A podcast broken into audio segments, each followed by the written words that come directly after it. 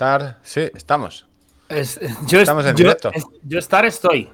Estamos, yo también estoy. Eh, ¿Tú estás todo. A ver, tú eres el de abajo, yo soy el de arriba. As Esto usual. Es Esto es lo de siempre. una dictadura. una, plataforma que muchos de nuestros oyentes no saben ni que existe. No saben cómo se conecta, no saben que si tienes, si te mandan paquetitos con Amazon puedes dejar el Prime. Y aquí venimos nosotros a buenas, tardes, buenas tardes, Sandra. esperemos que te puedas aprender algo de Juan que no hayas escuchado en alguna de las múltiples entrevistas que. ¿La han entrevistado? Hemos traído un famoso. Vamos a tener un famoso. Sí, es nuestro primer famoso. En, la ah. revista Tatuajes, tatuajes y, Running. O... Una, persona medio de. No, era Barbosos Talentosos, creo que era. Barbosos Talentosos. Tú no has salido en esa, ¿no?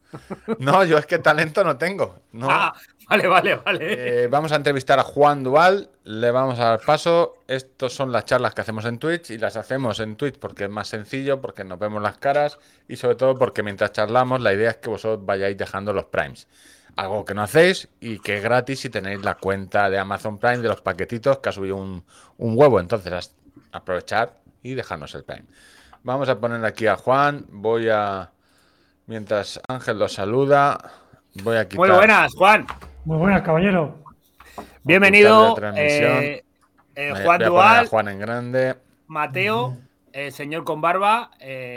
Una barba con un Barberoso talentoso, que lo hemos presentado aquí. Pero tiene, tiene pelo, mientras yo quito, los, quito el marco, tiene pelo por todos lados. Es, no es barba para disimular no, no, en el pecho no. En el pecho no, en el pecho no tiene porque por lo que sea, por lo que fuera fuese Juan, el cuerpo de Juan lo hemos visto el culo, eh, no sé. La bolsa escrotal eh, la tiene, la tiene esa, esa, manía de enseñarnos cosas. Iba a presentar eh, como escritor. Sí, sí, sí, claro. A los Paco, Paco bueno, claro que sí. Juan, Juan, te tenemos que decir una cosa, eh, confesarte una cosa. Hemos querido entrevistarte de los primeros en esta programación que tenemos ya hecha de, entrevista, porque no sabemos cuánto tiempo vas a estar aquí.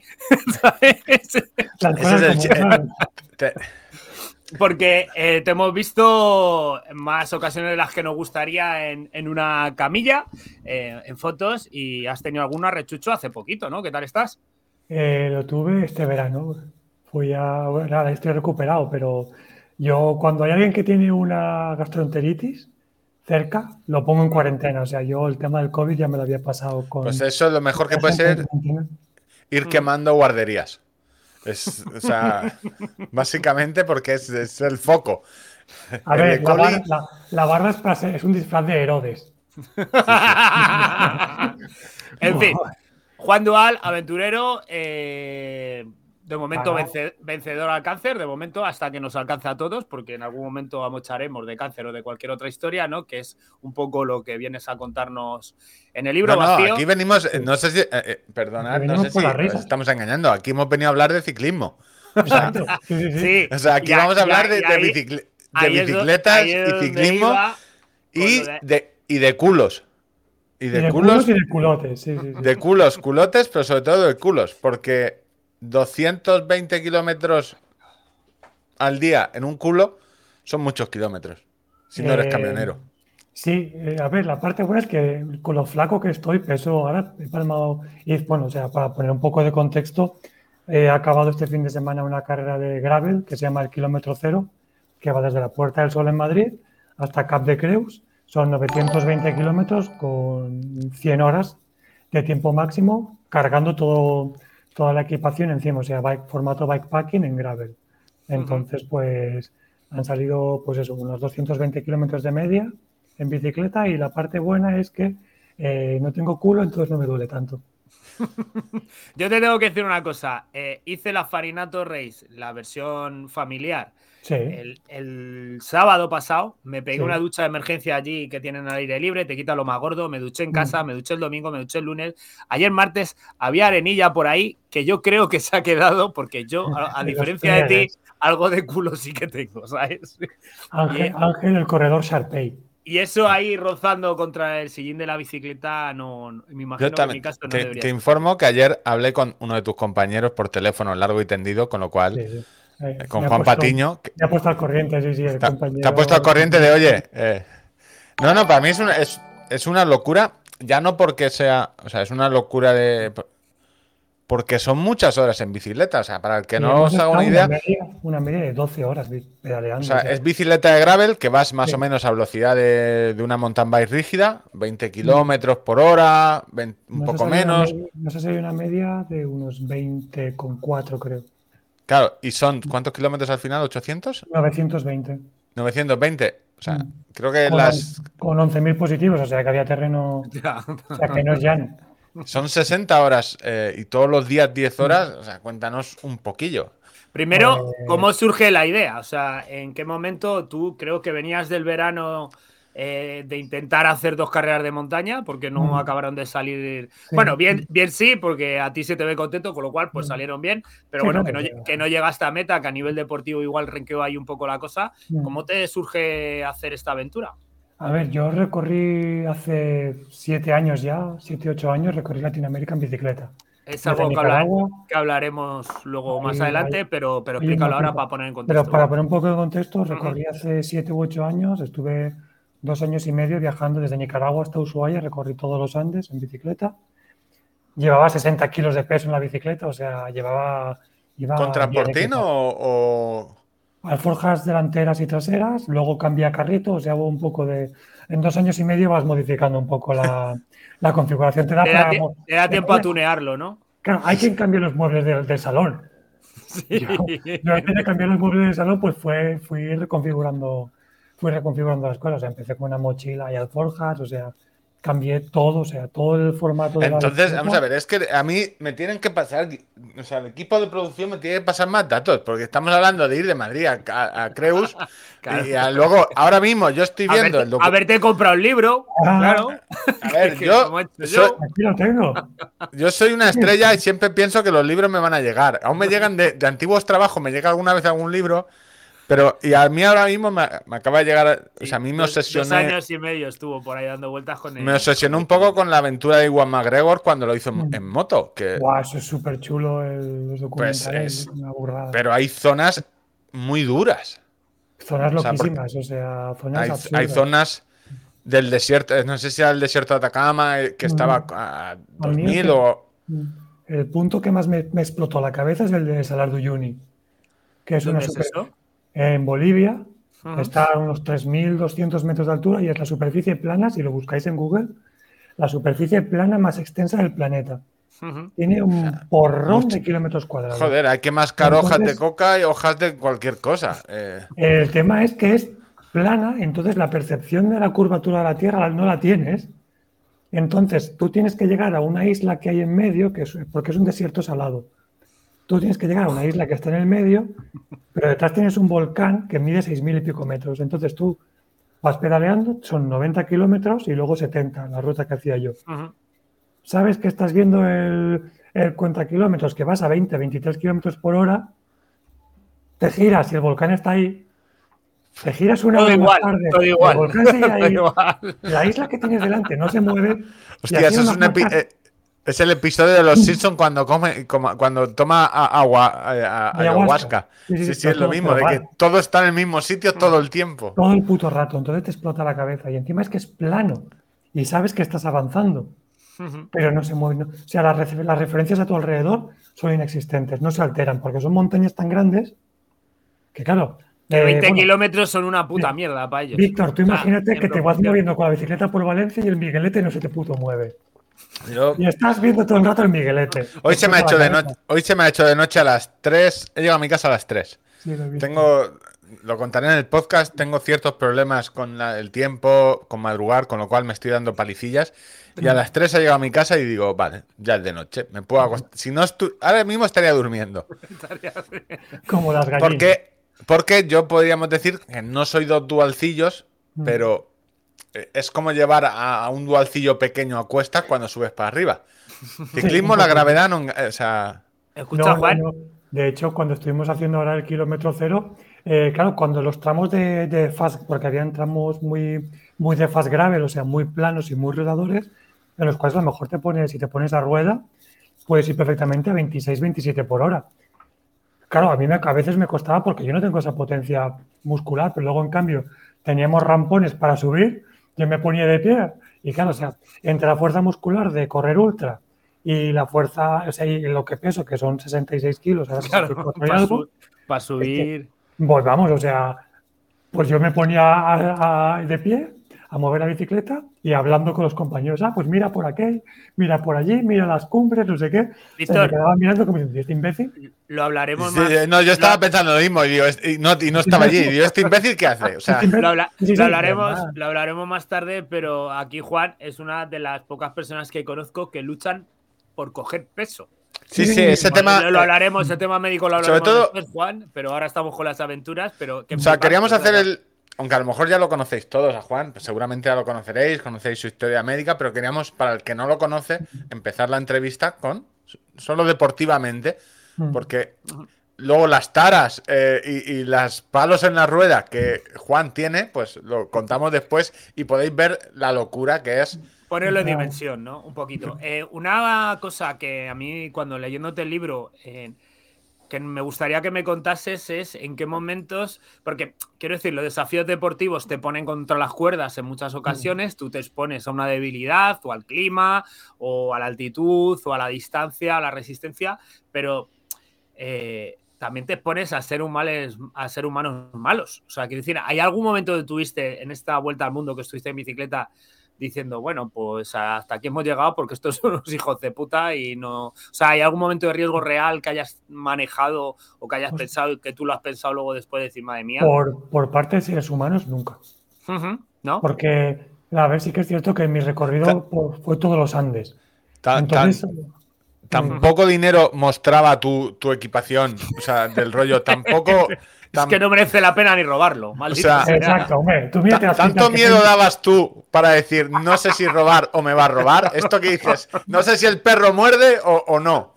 No, no, no. O sea, a ver, tú piensas, las pintas de kinky que llevo yo, a esa gente les asustan.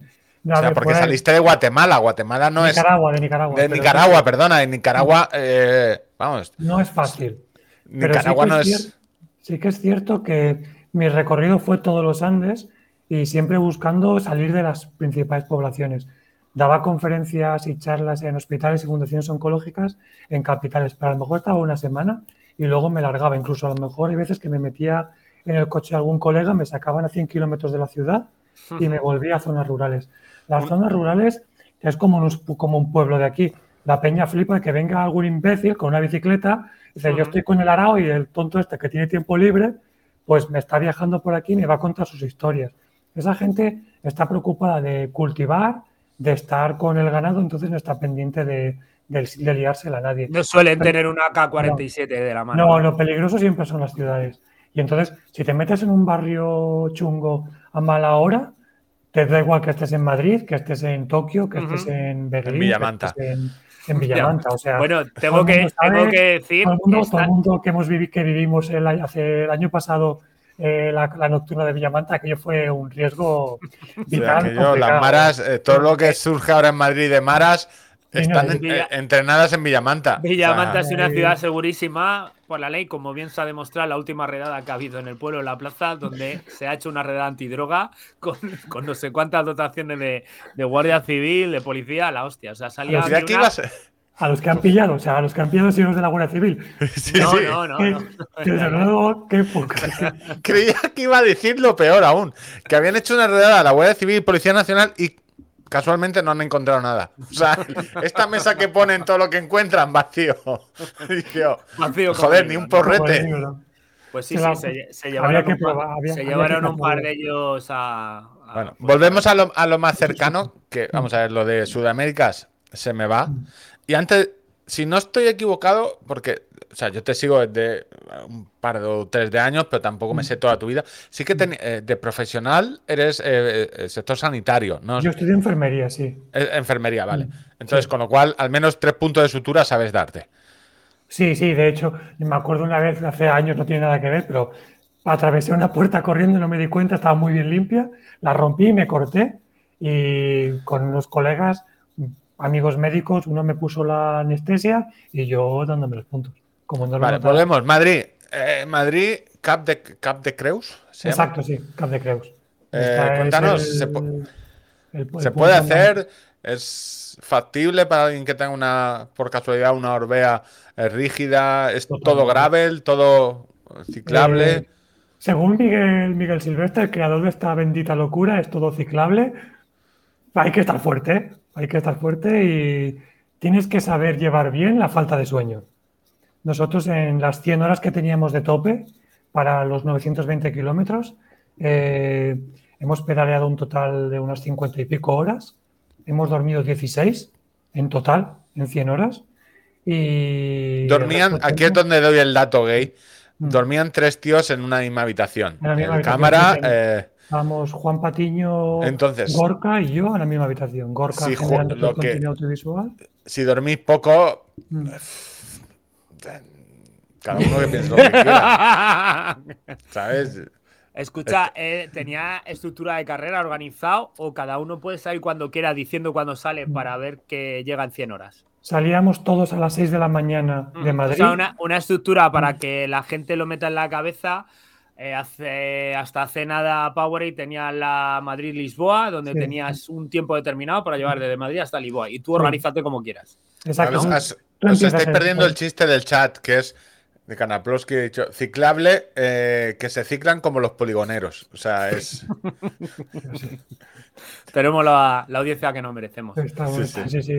tenemos lo que nos merecemos, claramente. O sea, sale Madrid, 6 de la mañana, se rellenan los bidones del mejor agua de, del mejor agua de España. salimos allí, vamos, salimos cagando leches de Madrid, porque de Madrid hay que salir cagando leches, por lo que fuera fuese. Eh, y eso, sales a las 6 de la mañana miércoles y tienes hasta el domingo a las 10 de la mañana para llegar a Cap de Creus. A mitad camino en Belchite tienes una bolsa de vida para hacer cambio de, por si acaso has rajado cámara, hay cubiertas, si has tenido algún tipo de problema mecánico y quieres hacer cambio de repuestos, cambio de ropa y demás, tienes en Belchite, a medio camino más o menos en, Aragón, una bolsa de vida, haces cambio y a seguir. no se permite asistencia, ¿no? No. Eh, no, no, no, o sea, lo que hasta Belchite, las barritas que quieras o puedas comprar. Bueno, puedes comprar por el camino. Sí, sí, si quieres entrar en el supermercado. Nosotros, por ejemplo, eh, claro, mis necesidades nutricionales, ya luego, hablaremos un poco de ello, son bastante concretas. Entonces, yo no puedo estar pedaleando seis horas sin comer. O sea, tengo que estar comiendo bastante llevo bastante alimento encima, pero necesito pararme al menos dos veces al día para sentarme, comer algo ya más contundente, digerirlo y seguir pedaleando. Entonces, Te aviso que está tu compañero de Extrañamente ha conseguido eh, Juan eh, Patiño, ha conseguido saber qué es Twitch eh, y, está en el chat. Efectivamente, llenamos los bidones en el lavabo del hotel con el, mejor agua del mundo. El mejor agua del mundo, la mejor, agua. A nivel deportivo, para vosotros supone un desafío, pero para las máquinas, a nivel mecánico tuviste muchos problemas. ¿Qué, incidencias tuvisteis que solucionar por el camino?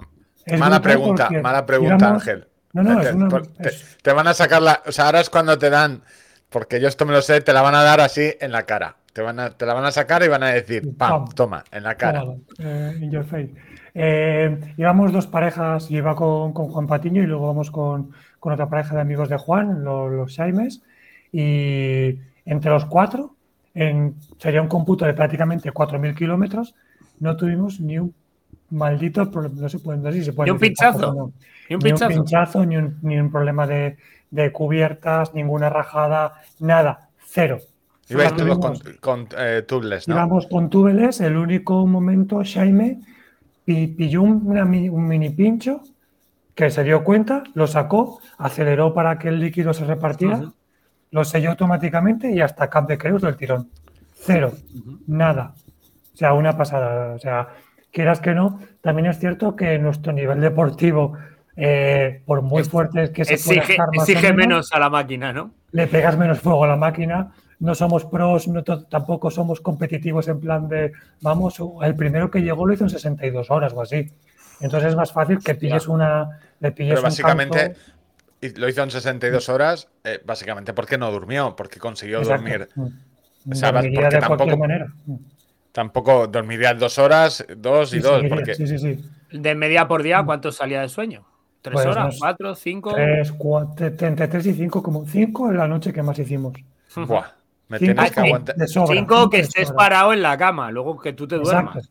Sí, sí, sí. A ver, yo tengo la suerte de que por, por toda la parte física que llevo, eh, en el momento en que me, paro y el cuerpo. Tienes dos botones, el on y off, ¿no? Sí, exacto. En el momento en que mi cuerpo entiende que no voy a seguir pedaleando, la adrenalina me hace ¡pam! y me desconecto. El, la primera noche hicimos 270 kilómetros, unas 13 horas. Eh, no, 260, perdón.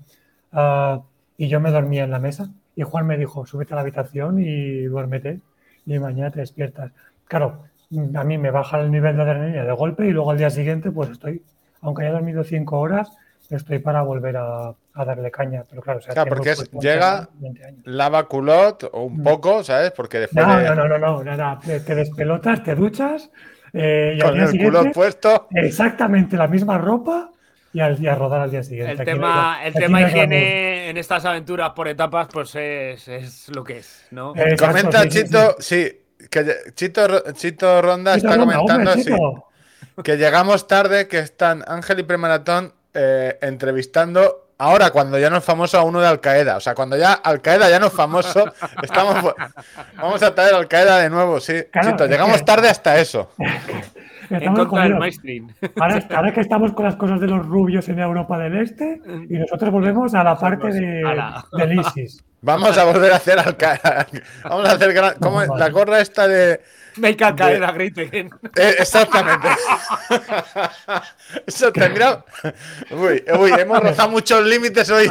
Con esa frase se han rozado muchos límites en Twitch hoy. arroba fiscalía. Arroba fiscalía, arroba Interpol, arroba. o sea, si ahora mismo no entra una, un, A ver, yo no he visto suficientes películas americanas de, la CIA, del caso Bourne. si no entra por mi puerta ahora mismo uno de la CIA y me detiene y me lleva. Porque esa frase. ahora mismo hay alguien que está cortando el cable gordo a Villamanta y a Valencia. Sí, sí.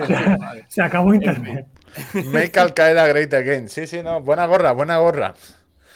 Eh, es que, que, alguien, reconduzca esto, por favor.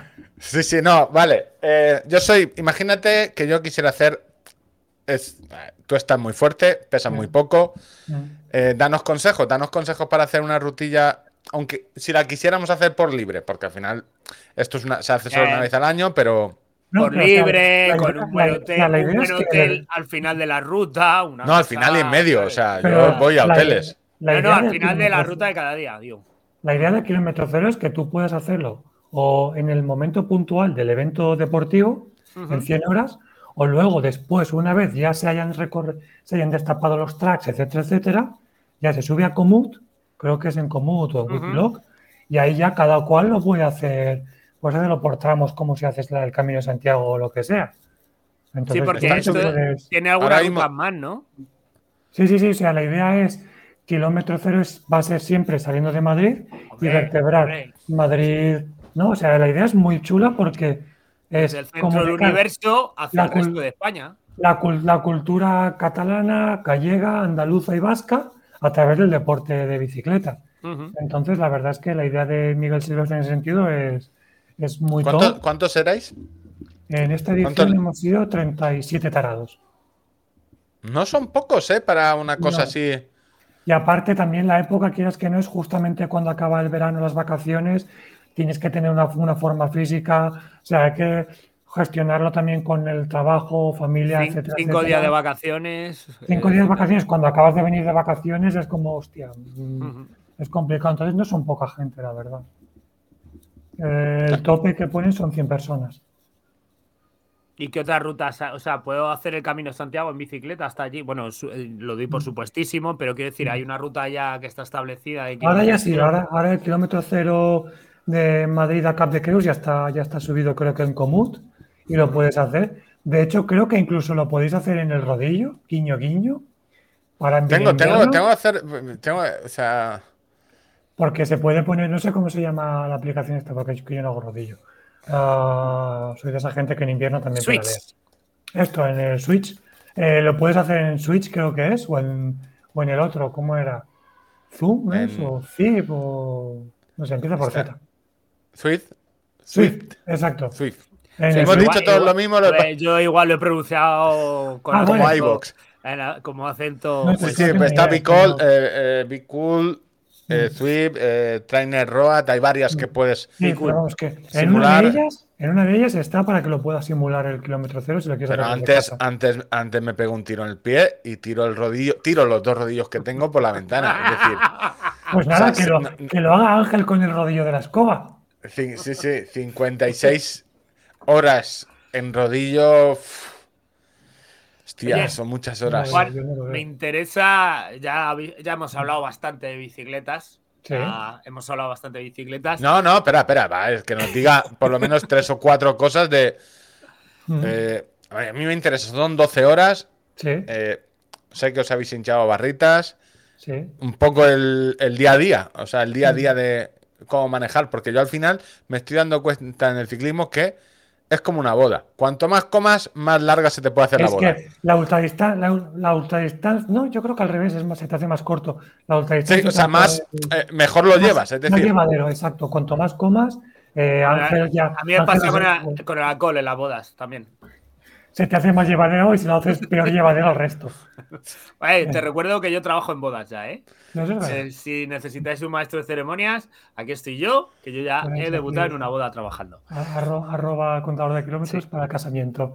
Casamiento, eh, casamiento, sí. Y si hace el curso, porque no sé si has visto al principio, le está saliendo en, Instagram, cursos de funeraria para, para los cementerios, podrá ser arroba contador de kilómetros para bodas o para entierros, con lo cual te ameniza. El, yin y el yang, o sea, las gallinas que entran por las que salen. Ya lo hablaremos un poco, un poco más adelante cuando profundicemos un poco más en la historia médica y demás, pero te vas a morir igual, así que hay que entender que eso también forma parte de la vida.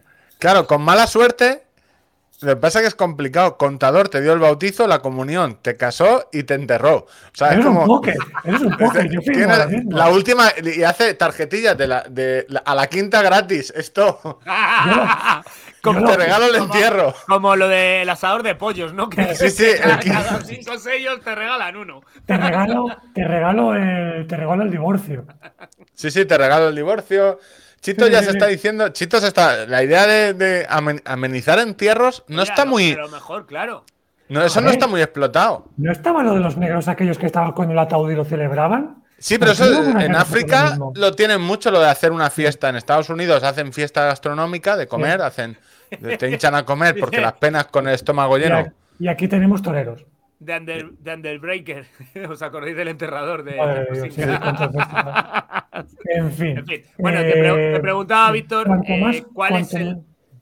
Bueno, termina. Te levantas y desayunas. O sea, ¿A, qué hora, ¿A qué hora? ¿A qué hora? Yo... Aquí dando, dando datos, dando datos en tirada larga, dando datos importantes eh, para la vida. Ojo, cuidado. Ojo, cuidado. Yo me despertaba a cuatro y media, cinco más o menos, nos poníamos el despertador, teniendo en cuenta que nos habíamos acostado a partir de las 12. a partir de las 12. Eh, esto de, media. Y nada, desayunar, eh, preparar todo, meter todo en las alforjas, unas alforjas estas de sillín y de manillar y en el cuadro. Y meterlo todo, bajar la bicicleta y empezar a pedalear. Y empezar a pedalear de noche. Porque la bicicleta no la dejáis atada a una farola con un candado de esto de, de, de, de, los, de contraseña, de meter cuatro números, ¿no? Del chico. Eh, cuando, cuando habléis con, con Mr. Patiño de aquí alguno, algunas semanas, ya os contarán, pero esas bielo, toma ya, lo dejamos aquí. Esas bielo. No, no, son bielos. Son, yo estoy enamorado de. ¿Cuánto, vale esa, ¿Cuánto vale esa bici? Eh, se puede, que Juan lo diga si se puede decir el precio del cuadro. Yo creo que sí, no tengo problema. Pero Son 4.000 y algo, ¿no? Sí, sí, el, están precio en... del cuadro está, el precio del cuadro estamos hablando de unos 5.000 euros. Sí, sí, ahí. Bielo CCC. Bielo.cc. Eso pregunta Luis, eh, que las luces las llevabais, los americanos son muy dados integradas. ¿Lleváis el cargador integrado en la... No, yo lo llevaba no luz sí, o sea, llevas el luz y por si acaso, esto, esto es pensamiento de serie de, de, de ultradistancia, de carreras de montaña y de, y de, expediciones que he hecho yo por la montaña. Eh, si por si acaso llevas, llevas la batería externa de 20.000 miliamperios y por si acaso un frontal. Pero no llevabais dinamo en la rueda delantera. No, no, no, no, no, porque al final estás restando, estás restando rozamiento, estás sumando rozamiento y ya suficientemente ¿Qué modelo era el vuestro? Que estoy aquí en la página web de Bielo. La Bielo, la que llevábamos es la. La de Gravel, ¿no? V más uno, la Gravel. v más 1 Gravel. R1, V más 1 Gravel. Exacto. Bye. Estoy en la página web de sí, Me la voy a comprar ahora mismo. A ver. Sí. Ponle, yo creo que está en torno a partir de 5.000 y algo se puede empezar a trabajar. Hostia, no, pero es que sí, que es que luego tienes que aquí que construirte tú tu propio. Claro, exacto, tienes que meterle el equipo, tienes que meterle el equipo de cambios. Sí. Aquí, la acabo de poner aquí para que la veas. La, bicicleta es preciosa, o sea, si la pones sí, sí, no, sí, el problema de esto es que son todas muy bonitas. Eh, Lleva monoplato, freno de disco, aquí. Yo estoy, estamos montando con, con suelta freno, cuña, con suelta freno estamos montando la mía, porque ya vamos a trabajar con, con Bielo y la verdad es que es un auténtico. ¿Vas a cambiar tu bici? ¿Vas a que, tenía nombre? Tiene nombre, Maritrini. Si no... Maritrini, o sea. ¡Hala! no, no, no. Ha hecho como, como el cuarentón con tres hijos, ¿no? Que al final. Maritrini, te quedas con los tres hijos. Pasamos de Maritrini, eh, ya, tengo nombre, ya tengo nombre para, para la Bielo Maritini que va a pasar a llamarse Mad Maxitrini. Mad Maxitrini. Hombre, Mad Max, porque. ¿Y por qué no nombre de, de, hombre? O sea, José, Antonio. No, porque te sientas.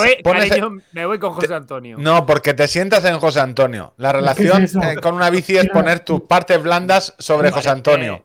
esa, esa, fue, esa fue la idea de cuando bauticé mi bicicleta con la que recorrí Latinoamérica. El pensamiento fue exactamente el mismo me parece de una masculinidad muy frágil la vuestra. Eh, pues sí, sí, sí, sí, sí, es frágil. ¿Qué queréis? vosotros montar, ¿no? Vosotros Tú piensas que mi relación con las cosas por allá, por allá, abajo la tengo muy al día con mi cirujano. Entonces. No necesito más hombres, no necesito más hombres en mi vida. Ya hay bastante gente por ahí hurgando. Yo ya tengo ahí bastante hurgado y lo tengo bastante controlado como para necesitar más hombres. Ya lo tengo cubierto. Vale, guay. Te levantas a las cuatro y media, a las 5 de la mañana, a las 6 estáis dando pedales o a las cinco y media estáis dando pedales. Exacto, sí. Cinco y media, seis de para, para almorzar, ¿no? O sea, primer desayuno. No, no, no, Aquí te conviertes, te conviertes en un hobbit que pedalea. Primer desayuno, segundo desayuno, tercer desayuno, almuerzo cuando ya no había abierto el bar. Por ahí, lo de eh, levantarse a las cuatro y media, visto normal, pero lo de desayunar tres veces, Mira, por ahí. Y luego desayunas, almuerzas. Consejo, desayunar mucho. Sí, sí, sí. Mucho. Eh, ¿Qué teníais? ¿Cada, ¿Cada hora comer? Hora, hora y media. A ver, en bicicleta, quieras que no, te puedes parar si tienes buen equilibrio.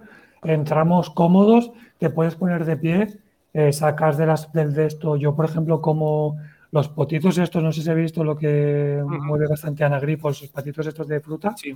Pues tiro de potitos, rollitos de mantequilla y cacahuete con nocilla y luego ya sí barritas energéticas tipo gelatina. Potitos los de bebés directamente de fruta. No, los de, los de, y luego los de que giro como... que vienen como, absorbibles, o sea, son como así, que no deja de ser fruta triturada. que no lleva nada de azúcar añadido, o sea, es fruta triturada, es pura de fruta. Es que, te sienta mejor que el... La única desventaja que tiene eso respecto a un gel convencional que puede tener 22, 23 gramos de carbohidratos, pues esos potitos suelen tener entre 12 y 13. como mucho. Pero vamos, que lo vas compensando comiéndote los rollitos de, de, ¿cómo se llama? Estos rollitos de mantequilla, cacahuete y demás. Y luego te vas parando una panadería, una cafetería, entonces vas parando, te tomas unas tostadas, café con churros, o sea, vas haciendo. Café con churros. Es café con churros. Yo voy anotando lo que me interesa a mí. O sea, no es broma, o sea, es meterle calorías.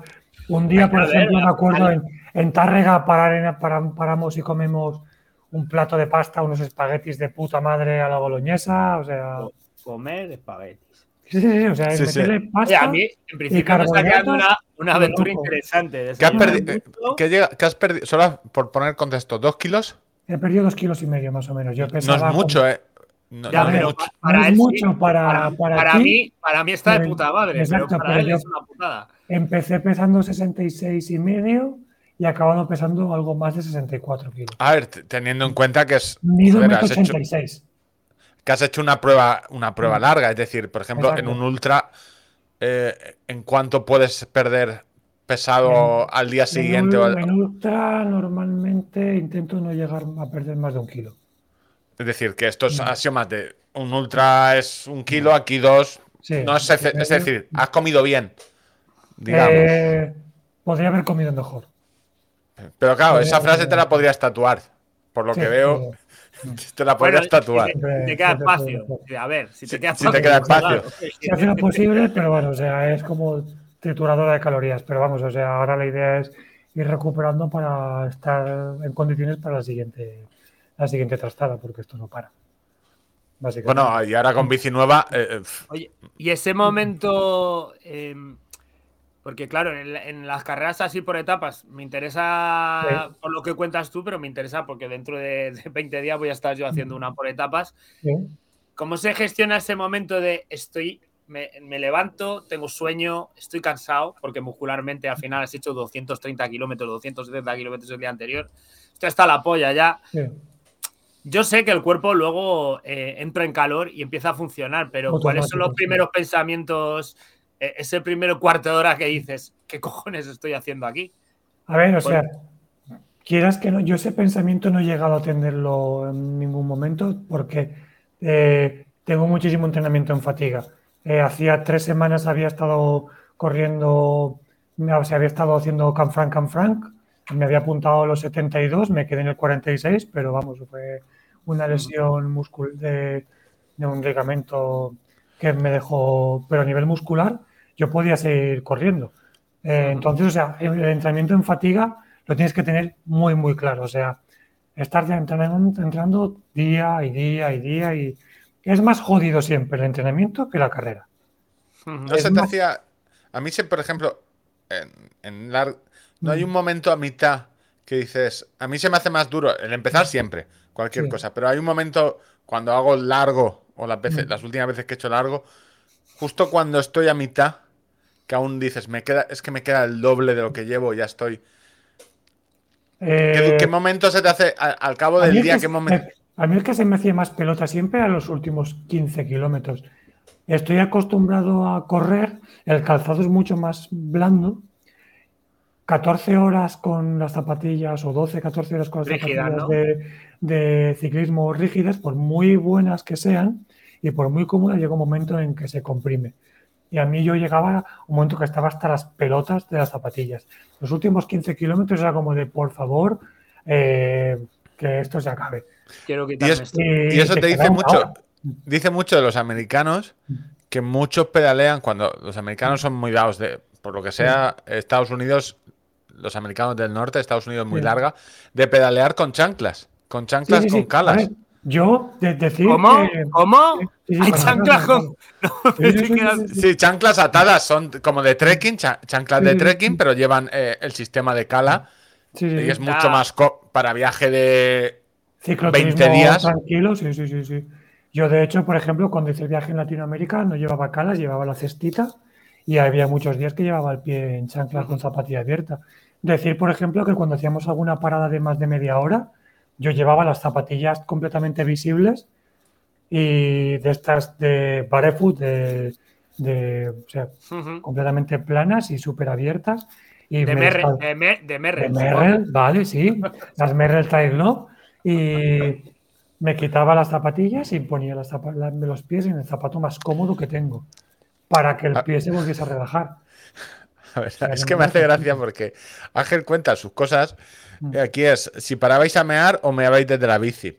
Carna dice que se sacan la chorra y a los molinetes, dice que es chungo. Yo hoy hay una foto, hay una he parado a mear, he parado y me he meado encima. Es decir, ya he parado, ya. Y ¿cómo puede ser? O sea, eh, colega, vete a mirarte la próstata. Tienes que, mirar aquí con un tubito. No, porque estaba aguantando, estaba aguantando la bici detrás, eh, que se caía. Yo estaba intentando así. Eh, déjala en el suelo, no pasa nada, déjala en el suelo, no se va. No, que se raya, se raya. Yo no. yo, que, la, apoyas, no la tiras, la apoyas. La, apoya es. El problema ha sido justamente con eso, con el apoyo. con la polla, sí. Con la polla también el problema. Pues eso, que la Bielo nos dice Juan Patiño que empiezan en 5.550 euros con el grupo GRX mecánico y ruedas TDS Swiss de aluminio. Esto. El aluminio, el aluminio, Ángel, esto es, recuerda, aluminio, aluminio, aunque veas tú que está caro, no es caro. No es caro. No es caro, es lo barato. El aluminio es lo barato. Aquí en el mundo del el, el aluminio es el, el, dick de las bicicletas, ¿no? Sí, sí. Por, llevármelo a una etimología que entienda un poco mejor, ¿no? el aluminio no, no tiene es el dick, está bien, está bien, pero. Es el Don Simón. Es el Don Simón. En fin, yo, tengo, eh, yo tengo todo aluminio, no tengo. O sea, en mi casa no, el, carbono no ha llegado, no ha llegado el carbono. Flipar porque con mi, bicicleta, con Maritrini, la de, es de aluminio, con el portabultos con el que viajaba a las carreras. La, despechada, ¿no? Digamos. Sí, sí, la, otra. La otra. Eh, mi bicicleta se pesaba unos 13, casi 14 kilos eh, con el portabultos. Casi, y de repente. casi más que tú. Pues, pues, casi más que yo, una cuarta parte. Esto, imaginadlo, esto es lo que, que, le pasa a los moteros, que la moto pesa mucho y para cuando se le cae, pues. Pues sí, sí, esto y de repente pasea la bielo con todas las bolsas y demás, que es de carbono, con todas las ruedas y eso, y aún cargada, pesaba menos que la bicicleta que, uso, que, uso yo a diario. con la chorra. y de repente fue como de, hostia, entonces claro, me pones a mí a subir cuesta arriba y era como de, pues nada. En fin, le he pinchado a Víctor por si podemos ver el vídeo que me pasaste de, un, minutito justo de, la, llegada. Vemos la llegada y pasamos Yo no, lo he visto, Juan, te tengo que decir que lo vamos a ver aquí ahora en directo los dos. Son eh, culos y tetas. No, yo a lo mejor. y música que nos desmonetice todo. Y luego contaremos por qué eh, los retos que hace Juan tienen uno o dos palos en la rueda. Aquí lo tienes, Ángel. Dale a pantalla completa. Eh, en el mismo momento, ver en la televisión. No, no, no, ver en tu televisión no. Hostia, es que este es el técnico de sonido perfecto, ¿eh? Le doy, le doy al... Ha faltado un pelo. Le, ha un pelo. le ha ido al larguero a joderle, a joderle la programación a Martina. Bueno, sí, sí. Allá, vamos. Eh, tiene bueno, si es música de YouTube, no creo que, que ganarse los últimos kilómetros, que no nos durmamos. que no nos durmamos. Muchas gracias por todo.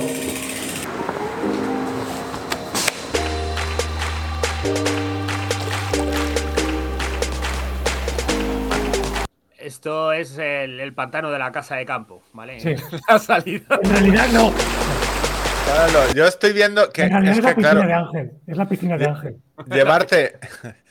Es que, claro, ibais tres y uno de ellos es profesional. sí, sí, es Gorka, Martínez, que es el que ha hecho toda esta maravilla, que ha dormido menos todavía que nosotros. Claro, es cuando yo veo esto, transiciones, música, planos, ¿qué dices tú? ¿Por qué me está grabando? Esto, no lo ha editado Ángel. Esto no está editado, pero esto no es el plano. Pero Ángel es de plano fijo, ¿eh? Que eso tienes ningún corte, tiene su. Sí, sí, yo te meto una técnica. de mensaje, pa, eh, hemos estado mostrando antes al, fenómeno del un millón de dólares que, para hacer un medio de 35 segundos mete nueve cortes el cabrón. bueno, continuamos.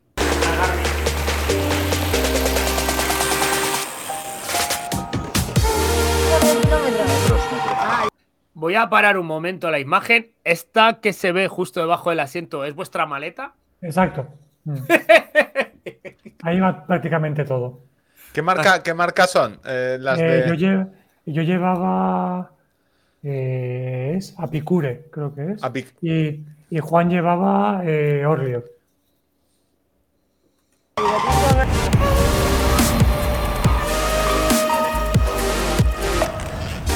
última cuesta para joder, ¿eh? No podrían hacer los faros en. Todos los organizadores siempre. Los últimos 600 metros con un porcentaje del 7 u 8%. Manía de poner los putos faros arriba del todo. No sé qué puta manía tienen. Que, querían que, se viesen. Claro. la Nora. Gracias. y las bolsitas de J, JRC Componentes. Exacto, por supuesto. Os quiero mucho. Ángel se va a poner envidioso. Yo también te quiero mucho. Muchísimo.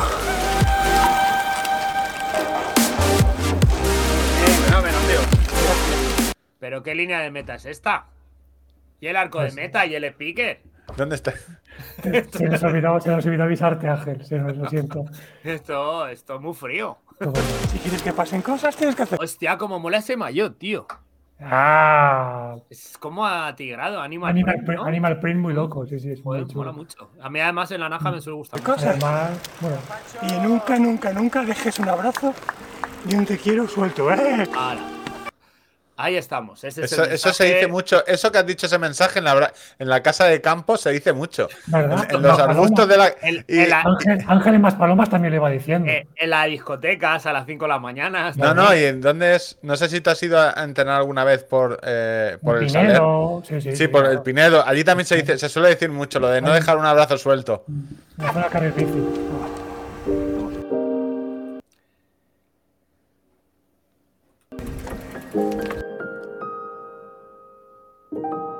por un momento. que se iba a sacar la chorra. Por un momento. Por un momento digo, claro, te, porque el gesto de. Este gesto de. Esta me no saca la chorra. Ver, esta no te la vas a ver venir. La casualidad. Qué buen aquí- corte ha hecho el editor, ¿eh? Para que no se note. Tengo O aquí sea, un corte finísimo. todos. Tengo merienda cena para todos. Sí, sí, sí, lo tengo todo para ti, cariño. Sí, sí, qué bien cortado está que no se nota. Cuando llegas ahí, ¿es más alegría o alivio? Eh, para mí es alegría. Yo la verdad es que eh, he corrido mucha ultra, he hecho muchas barbaridades con bicicleta, caminando, corriendo. Y la verdad es que el, el poder haber compartido esto con, con Juan Patiño, llevó, Juan lleva con Somos Deportistas y con las marcas que lleva él con, las, con la distribuidora. Que os Vamos voy a recordar para los oyentes, Juan. Patiño es el que está, uno de los que está detrás de Somos Deportistas, o el que está junto a Noelia. la, cabeza, la cabeza visible con Noel y Laura. Y el, prim- Em. el primer patrocinador que tuvimos que dijo, mira, estos dos, eh, y el que está en contacto con José Luis Sachs. Exacto, O sea- sí, sí. El mismísimo. Entonces, llevamos trabajando juntos casi siete años o seis años y largos.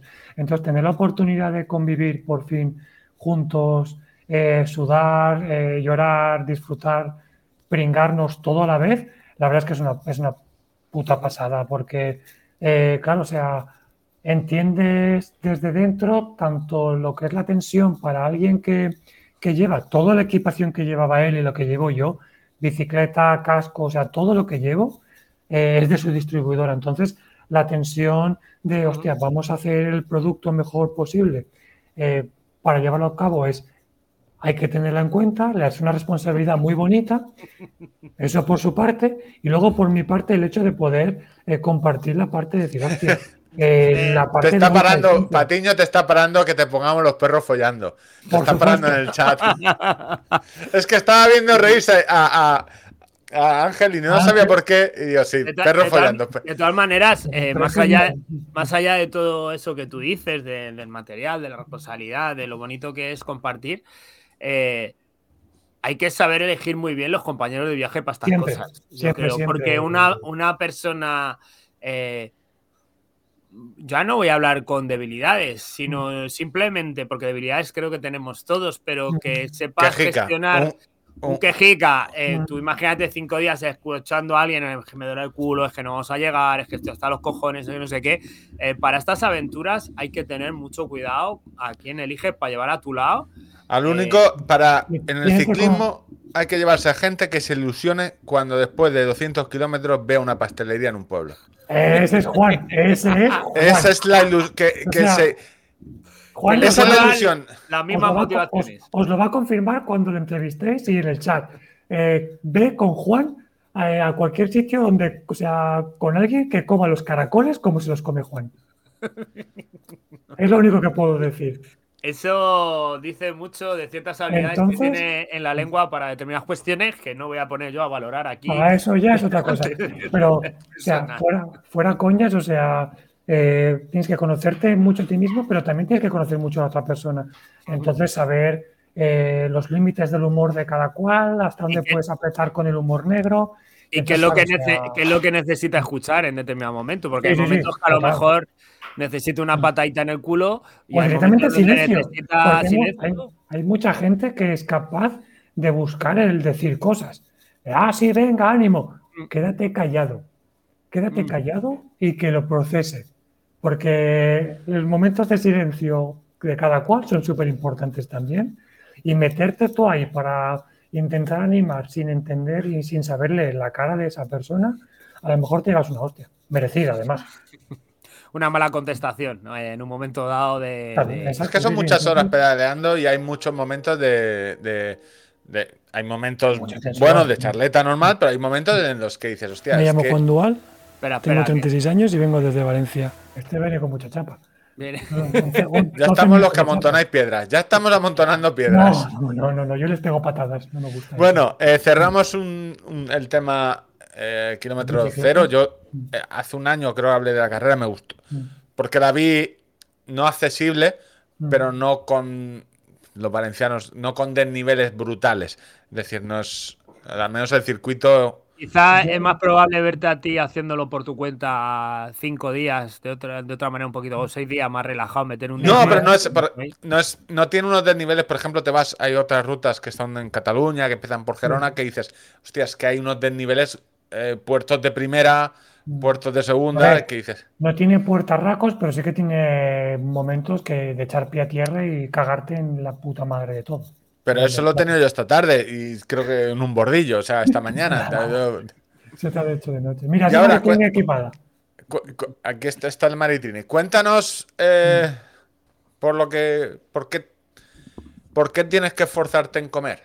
¿Por qué, ¿Por qué se llama este libro vacío? ¿Por qué se llama el libro vacío? Tengo el chiste, tengo el chiste. Andamos, las dos Vacíos, en blanco. Tengo que. No.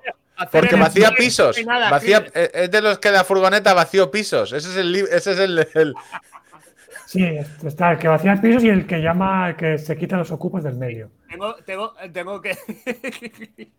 tengo que desmentirlo. Está escrito, hay cosas. Eh, Juan me escribió una cariñosa dedicatoria que no entiendo. Porque Juan tiene muchas cualidades. La de la caligrafía no es una de ellas. Es una de ellas, claramente. Eh, a ver, estoy vacío, me falta el colon, el recto, el estómago y la vesícula biliar. Eh, así eso. De, todo eso, lo único que sé que es que lo puedes quitar es la vesícula. Exacto. Es la única que dices, bueno, si la quitas no pasa nada. Los otros dos, los otros tres, si los quitas. Eh, se complica. Se complica. El colon. pero es que, mi madre se lo han quitado. Está operada de cáncer de colon, mi madre. Sí, de hecho. Mm. Se puede, eh, sin colon se puede tener una calidad de vida relativamente normal. De hecho, mi padre, esto sucede porque hay una condición genética en mi familia. A mi, mi, abuela y mis tíos fallecen por cáncer de colon. Los médicos se dan cuenta de que hay algo demasiado. Atan cabos, ¿no? Sí, exacto. Entonces hacen un estudio genético, se dan cuenta que hay un gen que se llama APC, que hace que en el 99,8% de los casos se desarrolle el cáncer a nivel del tubo digestivo.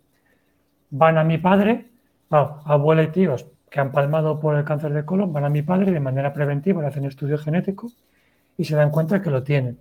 Entonces a él le, quitan el colon y el recto. El chiste, aquí es, por Dios, que, que se ha adoptado. O sea, pero no iba a No, no, no, tengo la misma nariz que mi madre. Te tocó. No, em, igual que te podría haber caído. Eh, bueno, por Dios que mi madre se hubiera acostado con otro. También podía ser, ¿sabes?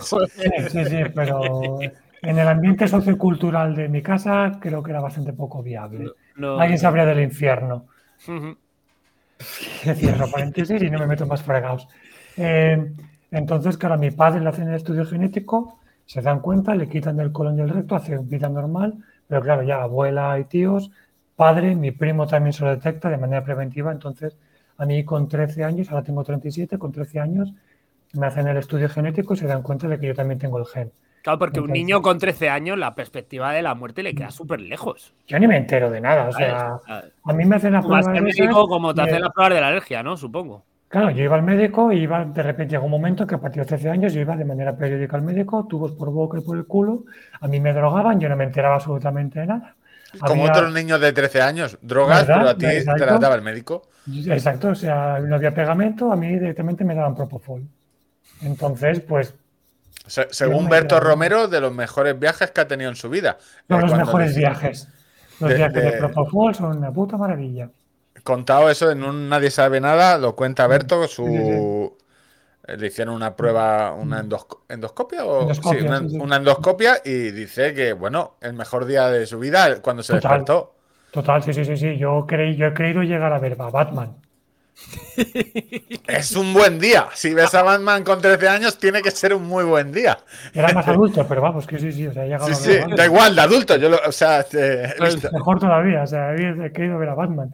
Pero entonces, claro, o sea, a partir de 13 años, claro, o sea, la perspectiva, eh, mi padre, o sea, mi padre hacía una vida normal y corriente, mi primo hacía vida normal y corriente. Yo me acostumbro y yo ya sé que con, con 13 años, yo ya sé que a los 19 más o menos, entre el instituto y la universidad, me van a quitar trozos de cuerpo. O sea, ya estaba programado. Entonces llega un momento en que pam, pam, pam, pam, es, peor, es, es, peor eso que un matrimonio concertado, ¿eh? están ahí, ahí, ¿eh? si con 17 años eso, yo no sé qué hubiera hecho de mi vida eh, a nivel de sesos, muy probablemente. ¿O lo viste normal? ¿O, al, estar tu, era tu digo, primo... digo, yo, ¿eh? O sea, tu primo y tu, de 17, 18 años. Lo, normalizas completamente. Era tu padre y tu primo, los dos. Exacto. Y luego, o sea, a mí me diagnostican con el gen, yo soy el mayor de siete hermanos de siete hermanos, cinco somos positivos con el gen, entonces los cinco nos van a operar. Entonces, entre todos haces piña, como quien dice. Entonces, si no es uno, es otro. Llegaba un momento en que había, siempre había una semana que pasábamos todos por el médico. Entonces, se convierte en algo que es totalmente normal. Entonces, una familia de tullidos en el cual, pues, sabes que en vez de ser sordos o en vez de que te han amputado una pierna, pues se tienen que quitar un trozo de cuerpo en algún momento. Se ve menos, ¿eh? también te digo. Que, con 13 años, la parte buena que tiene esto es que te pilla en el desarrollo psicoemocional como persona. Entonces, viene contigo y viaja contigo y creces con eso. Yo creo que habría sido muchísimo más jodido si esto te lo pillan con 19 o 20 años. Ahí el rebote tiene que ser de la hostia. Estoy convencido.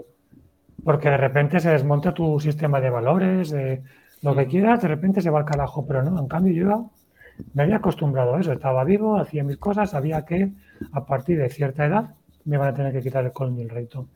Me quitan el recto con 19 años, el colon y el recto. Estoy a punto de palmar por primera vez ahí, en esa cirugía, y una serie de complicaciones intraquirúrgicas. Todo eso lo tienen aquí. Está aquí en el libro. Contado. Luego hablaremos del libro más concretamente, pero que sepan que todo eso está contado aquí. ¿Y por qué no se hablar de recetas de cocina? Spoiler, spoiler, no se muere. No, por lo que fuera puede ser. Spoiler del libro, no se muere, no, no ficciona. A ver, no me sufráis, no me sufráis. No me sufráis, ¿sabes qué? espero morirme algún día, pero espero que todavía no llegue todavía. Y nada, yo eh, estoy a punto de palmar en esa cirugía, no llega el momento. Una vida, como decía, o sea, sin colon y recto se puede tener una vida relativamente normal porque Juan, aquí ahora donde le veis de gaucho, eh, Juan estuvo gordo. Estuvo gordo, gordo. Claro, eso lo he leído. como eh, tú lo dices, Víctor, gordo, gordo. Bueno, gordo, gordo, 106 kilos, que no es gordo, porque eres alto. Sí, pero se disimula, pero vamos. Que Estabas fuerte, pero eso, eso fue justo eso fue después de la cirugía. Después de la, de la primera cirugía, yo pues me dejé ir me dejé ir. O sea, bueno, lo que hago yo todos los veranos y Ángel también. ¿Eso que te dejas? Y de repente, pues en una de las pruebas médicas, eh, ven que el estómago está comprometido. Entonces los médicos eh, ven que eso tampoco se puede mantener. Entonces ahí ya empieza Pero a, causa de eso, a causa de las otras cirugías o de. No, no, no por el, por el gen. ah, por el gen. El gen induce a que desarrolles cáncer de colon, de recto, de estómago, de esófago y de duodeno, en mayor o menor medida. Hmm. Pero claro, hay que tenerlo controlado. Entonces, claro, o sea, mi el colon del recto, muerto el perro, se acabó la rabia. Hay que seguirme teniendo controlado. A mí en abril me volverán a controlar.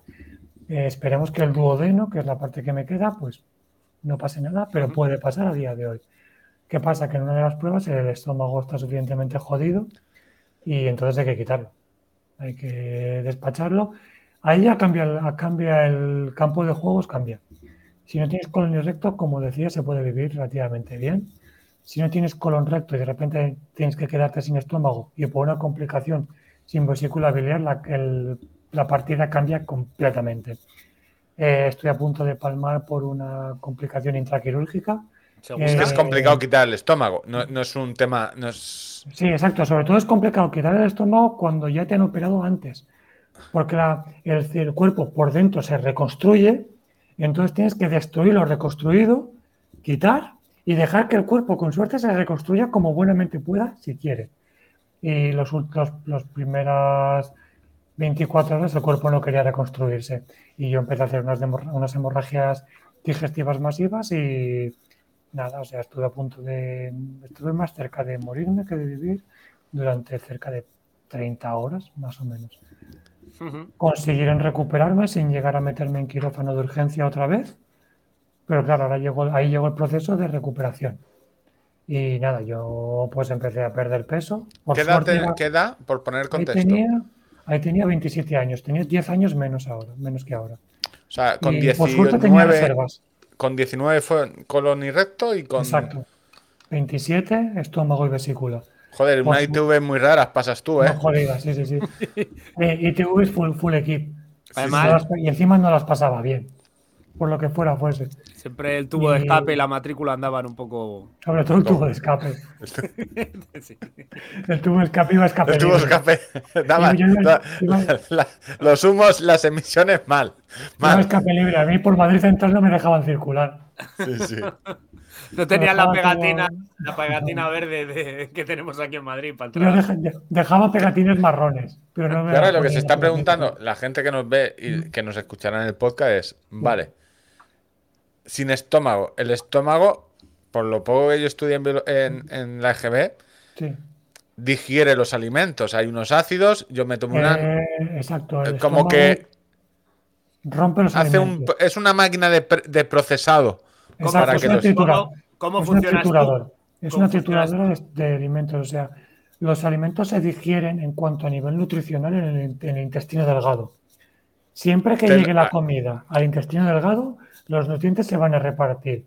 ¿Qué pasa? Que tienes que al no tener estómago, tengo que facilitar la llegada de los nutrientes al estómago. Iba a decir la burrada de que te lo eh, regurgita Juan Patiño, pero no lo voy a decir. Ojalá. Ojalá. Me habría hecho la vida mucho más fácil en toda la carrera. Sí, sí, sí, podía regurgitar. Esto es lo que hacen los pájaros. Exacto, como, como, los pingüinos. Y yo metiendo cico. Qué imagen. Hombre, el documental en YouTube, en visitas, eso lo hubiera petado, ¿eh?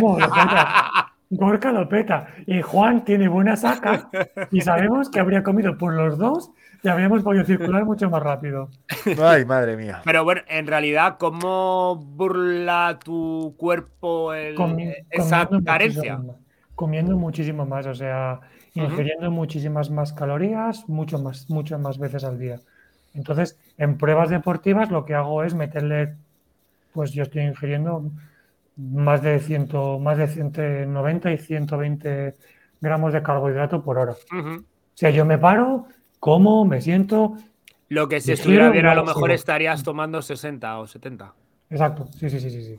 Ah, eh, vale. En, ya curiosidad, o sea, curiosidades. Eh, el tipo de alimento, por lo que veo, más o, porque te he visto alguna vez cocinar, es más o menos el mismo. No hay, no has cambiado la dieta o hay algo que. Me he quitado sobre todo la parte de fibra, todo fuera. La parte de fibra. Todas las verduras, en, las verduras en crudo son, están llenas de fibra. Eh, todo el componente diarreico, si ya voy ligero al baño, pues no queremos ayudarlo.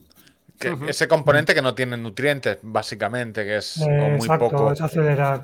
Entonces yo, por ejemplo, a mí la parte, me, me, encanta guisar y cocinar, entonces todo lo que sean guisos y demás, para adelante, o sea, no tengo problema, ya el cuerpo lo hemos conseguido domesticar para que pueda comer.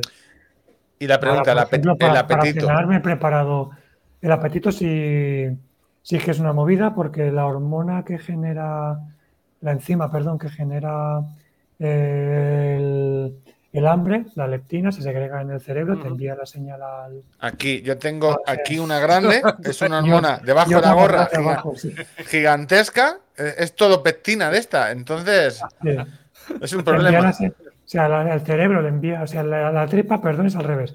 La tripa le envía la señal al cerebro, estamos vacíos, necesitamos comida, para arriba y para abajo, de vale, bien, pues entonces empiezas a generar. Yo eso no lo tengo, porque al no tener estómago no lo fabrico nunca. Aparte de las eh, carencias fisiológicas interiores, eso es un problema grave.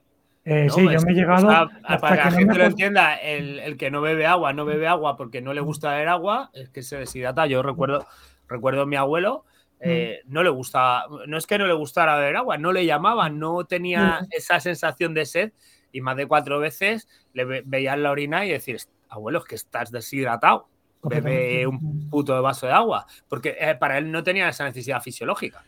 Mm. Yo de sed, sí, perfectamente, pero hasta que no acostumbre al cuerpo a regularlo a base de alarmas y demás, yo me he llegado a desmayar en casa y no saber si, o sea, me recogieron mis padres en su momento dos veces, las dos veces más así más críticas, y no saber si habían pasado dos minutos de desmayo porque yo estaba solo en casa, y no saber si habían pasado dos, dos minutos o tres horas. Porque estamos hablando de que, claro, que no tenía energía, el cuerpo no. Mi cuerpo, yo puedo, a día de hoy, eh, yo puedo plantarme delante de un ciclista profesional y llamarle gordo. Porque dudas que mi índice de grasa corporal está entre un 2 y un 3%. Ya está otra vez. 27 tengo yo. Entonces, claro, el, un ciclista profesional en el pico de forma está en torno a un 5%. Ojalá llegara a eso. Temas, temas de, tipo de reserva. temas tecnológicos. Sí. Eh, ¿Te has planteado lo del sensor de, azúcar? Mm, eh, como estudié enfermería, llega un momento que funciono mucho por, por sensaciones. Entonces, el momento en que tengo la boca un poco mínimamente pastosa, ya sé que tengo falta de carbohidratos.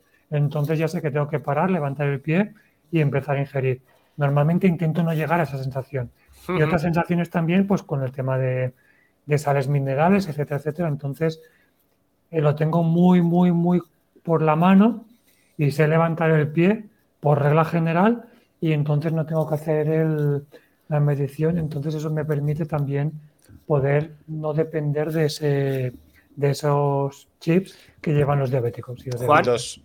los, eh, cuando has tenido recaídas, ¿han sido por nutrición o...? Sí, sí, siempre ha sido por nutrición. Ha sido algo que... O bien he tenido una diarrea, una, que he tenido una gastroenteritis vírica hace dos años, el verano pasa, este verano no el anterior, eh, pillé una gastroenteritis vírica que fue tan loca que en una noche perdí 7 kilos y acabé con un fallo renal. O sea, estuve a punto, al borde de que me tuviesen que hacer una... Claro, eh, eh, hemodiálisis. no, no, no, no, directamente cortar y meterme un riñón. Porque mi riñón estaba muriendo. Porque, no le llegaba nada para el que no crea, de, la, de gastroenteritis se muere mucha gente. En los países. en, el, mundo sí, en el mundo sí. o sea que es, un tema grave. el cólera, a partir de, la África subsahariana para abajo y demás, te puede matar. Y a mí, me, pues, o sea, yo soy una de esas personas que en el, en el mal llamado primer mundo, sea, yo pongo a mis sobrinas o a mi madre, a cualquier persona que tenga una, el más mínimo ápice de que yo crea que a lo mejor está haciendo una gastroenteritis, que vea que tiene o vómitos o mínimo de diarrea, yo me entere o lo vea. Prueba de heces, prueba de heces al entrar en tu casa. Eh, mínimamente blando, que vengan con el tupper y la última, mínima a la fuera. y, me voy, y me voy a dormir al sofá, o me voy a dormir a casa de algunos colegas, o me voy yo por el monte, solo donde sé que no me voy a contagiar. Si no has cagado duro, no eres bienvenido. Exacto. Y una de esas no conseguí, o sea, mm, no saltaron los sistemas de alarmas en casa y de repente empecé a sentirme mal y acabé ingresado en, urgencias con lo que podéis tener de un calambre puntual por deshidratación en carrera.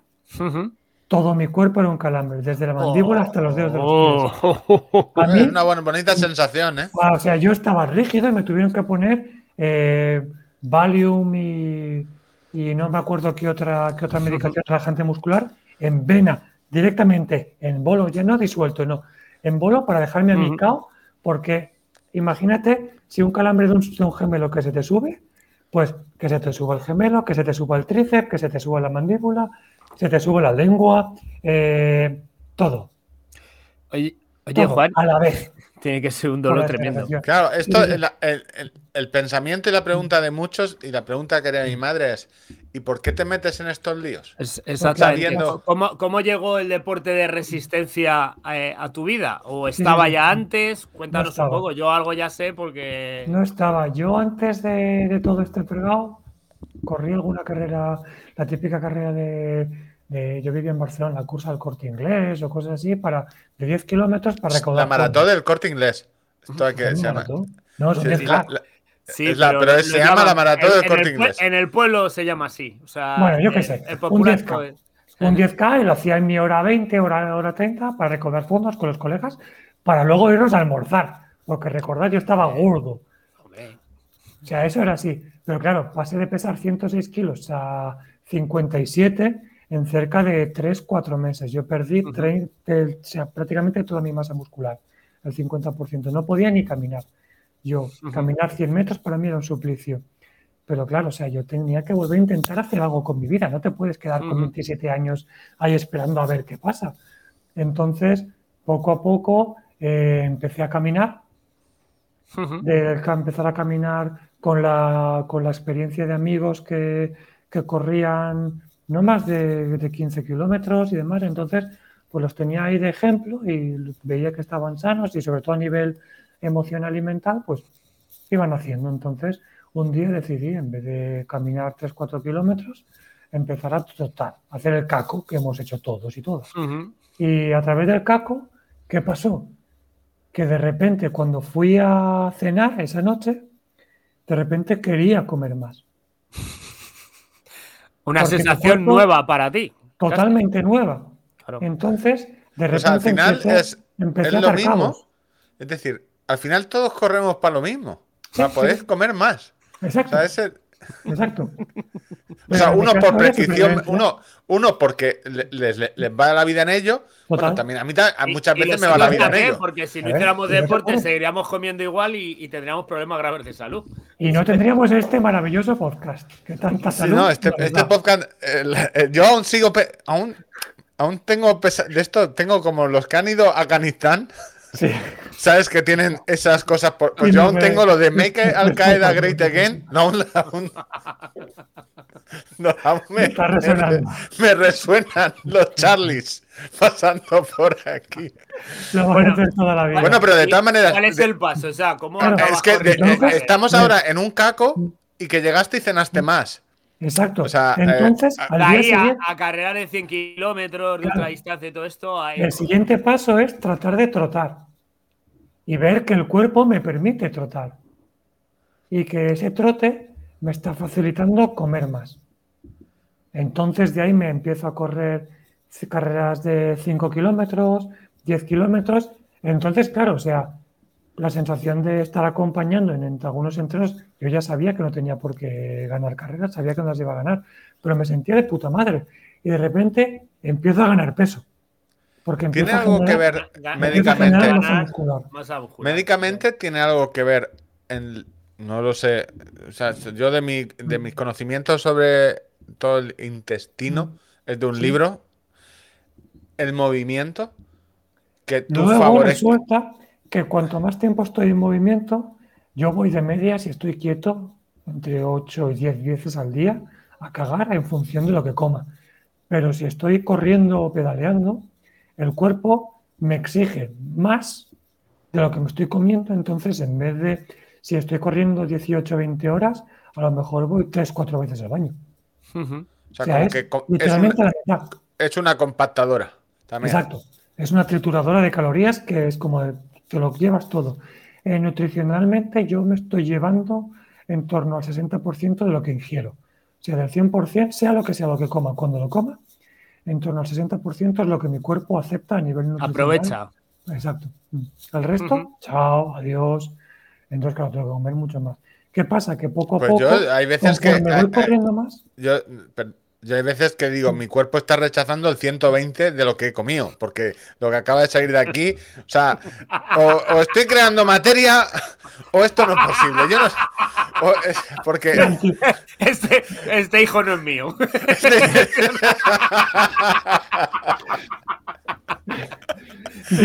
parto yo no sabía que estaba embarazado. Te vuelves a mirar, te miras al espejo y dices. Tiene mi cara, pero yo creo que no es mío. ahí lo tenéis. Víctor, el creador de la antimateria. Sí, sí, no, hay veces que se crea materia. Bueno, eh, sigue habiendo un trecho muy largo entre hacer un caco, trotar y. Dadme, un segundo porque voy a ir a, pillar algo para comer porque. Sí, sí, porque no nos gustaría matarte en directo. aprovecha mientras yo tengo aquí vídeos de Juan corriendo y dándole. Me, me, me, hacen el avituallamiento, voy a comerme un polvorón directo. Hostia, eso, vamos a ver, que una cosa es que no te mueras de hambre y otra que te atragantes con un polvorón. Eso. ya no, pero es que son azúcares muy rápidos y ricos y que están. y aparte yo adoro coño. Uno de mis tweets más, más afamados fue referente a un. Eh, copié la composición nutricional de un polvorón mm. y ponía que tenía como 24 gramos de carbohidratos, solo un mm. polvorón. Mm. Solo. Digo, a mí me vale. Comenta. Di, Pamplona. Pamplona. Ya está. Comenta. Luismi que, claro, tú. Podríamos hacer otra entrevista, porque ahora tú, o sea, si vas ocho veces al baño, eres un especialista. El que hace muchas, cosas, muchas veces algo, es, al final se convierte en un especialista. Entonces preguntan, ¿papel, toallitas o bidet? Esto. Papel. Papel. papel. Deciros que si está grabado, eh, el kit de emergencias de. Ah, bueno, al Tichi lo llegó a saber, el kit te teníamos que haber mandado una caja de kits. O sea, porque es que no, con uno. La caja. La si caja. la caja que fueran todos kits. Yo he hecho, he hecho kilómetro cero con la con el buff de kilómetro cero de, de tirada larga y con el kit de emergencia que lo tuve que utilizar de emergencia porque Pero no llegaba, eh, no llegaba al baño del bar. Ah, creía que decías, digo, que lo tuviste que utilizar donde está el oso y el madroño. ¿El buff? No. Ah, el kit, el kit. No, no, el orden son. ¡Qué honor! ¡Qué honor! El orden primero es un calcetín. Siempre un calcetín antes que el buff.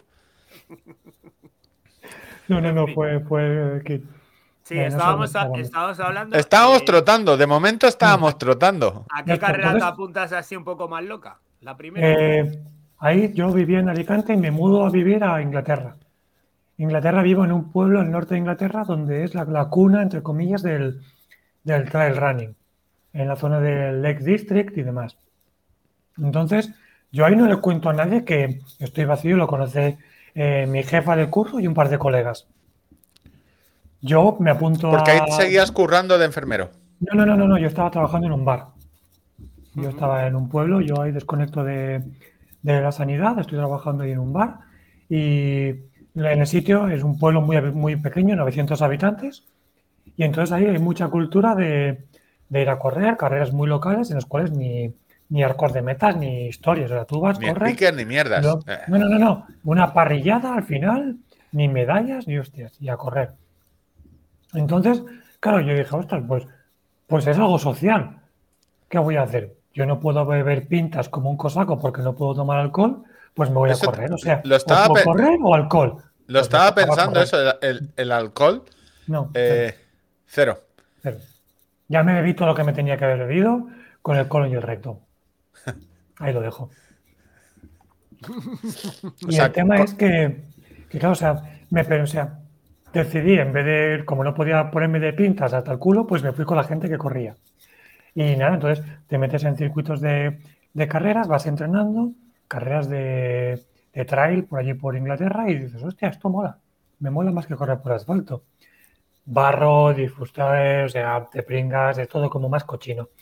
¿Y qué, qué, voy a contaros? O sea, cuanto más cochina es la cosa, pues más barro, más diversión. Claro, por, digo, por eso tienen baño, en los baños tienen moqueta los ingleses, porque cuanto más cochino... y por el monte se puede cagar más fácil, también te lo digo. Hay muchos más árboles y más rocas de estas de las cuales esconderse. eso es, lo que... Eh, bromas aparte. Es no, que bromas no, es, un elemento. si tú sabes que en cualquier momento tienes que tener salir corriendo, yo he tenido, eh, un 5K urbano no es la mejor idea. Yo he tenido que cagar en medio de dos coches en una ciudad y con apuro de, decir que no me la, pare la, condena social y exacto. la condena sí, sí, o sea, exacto, de que te pille alguien y que de repente y yo he tenido que justificar, me acuerdo de, decir, entrar en, un, baño que dice, oiga, yo que tengo esto. Debería tenerlo, pero me da mucha pereza.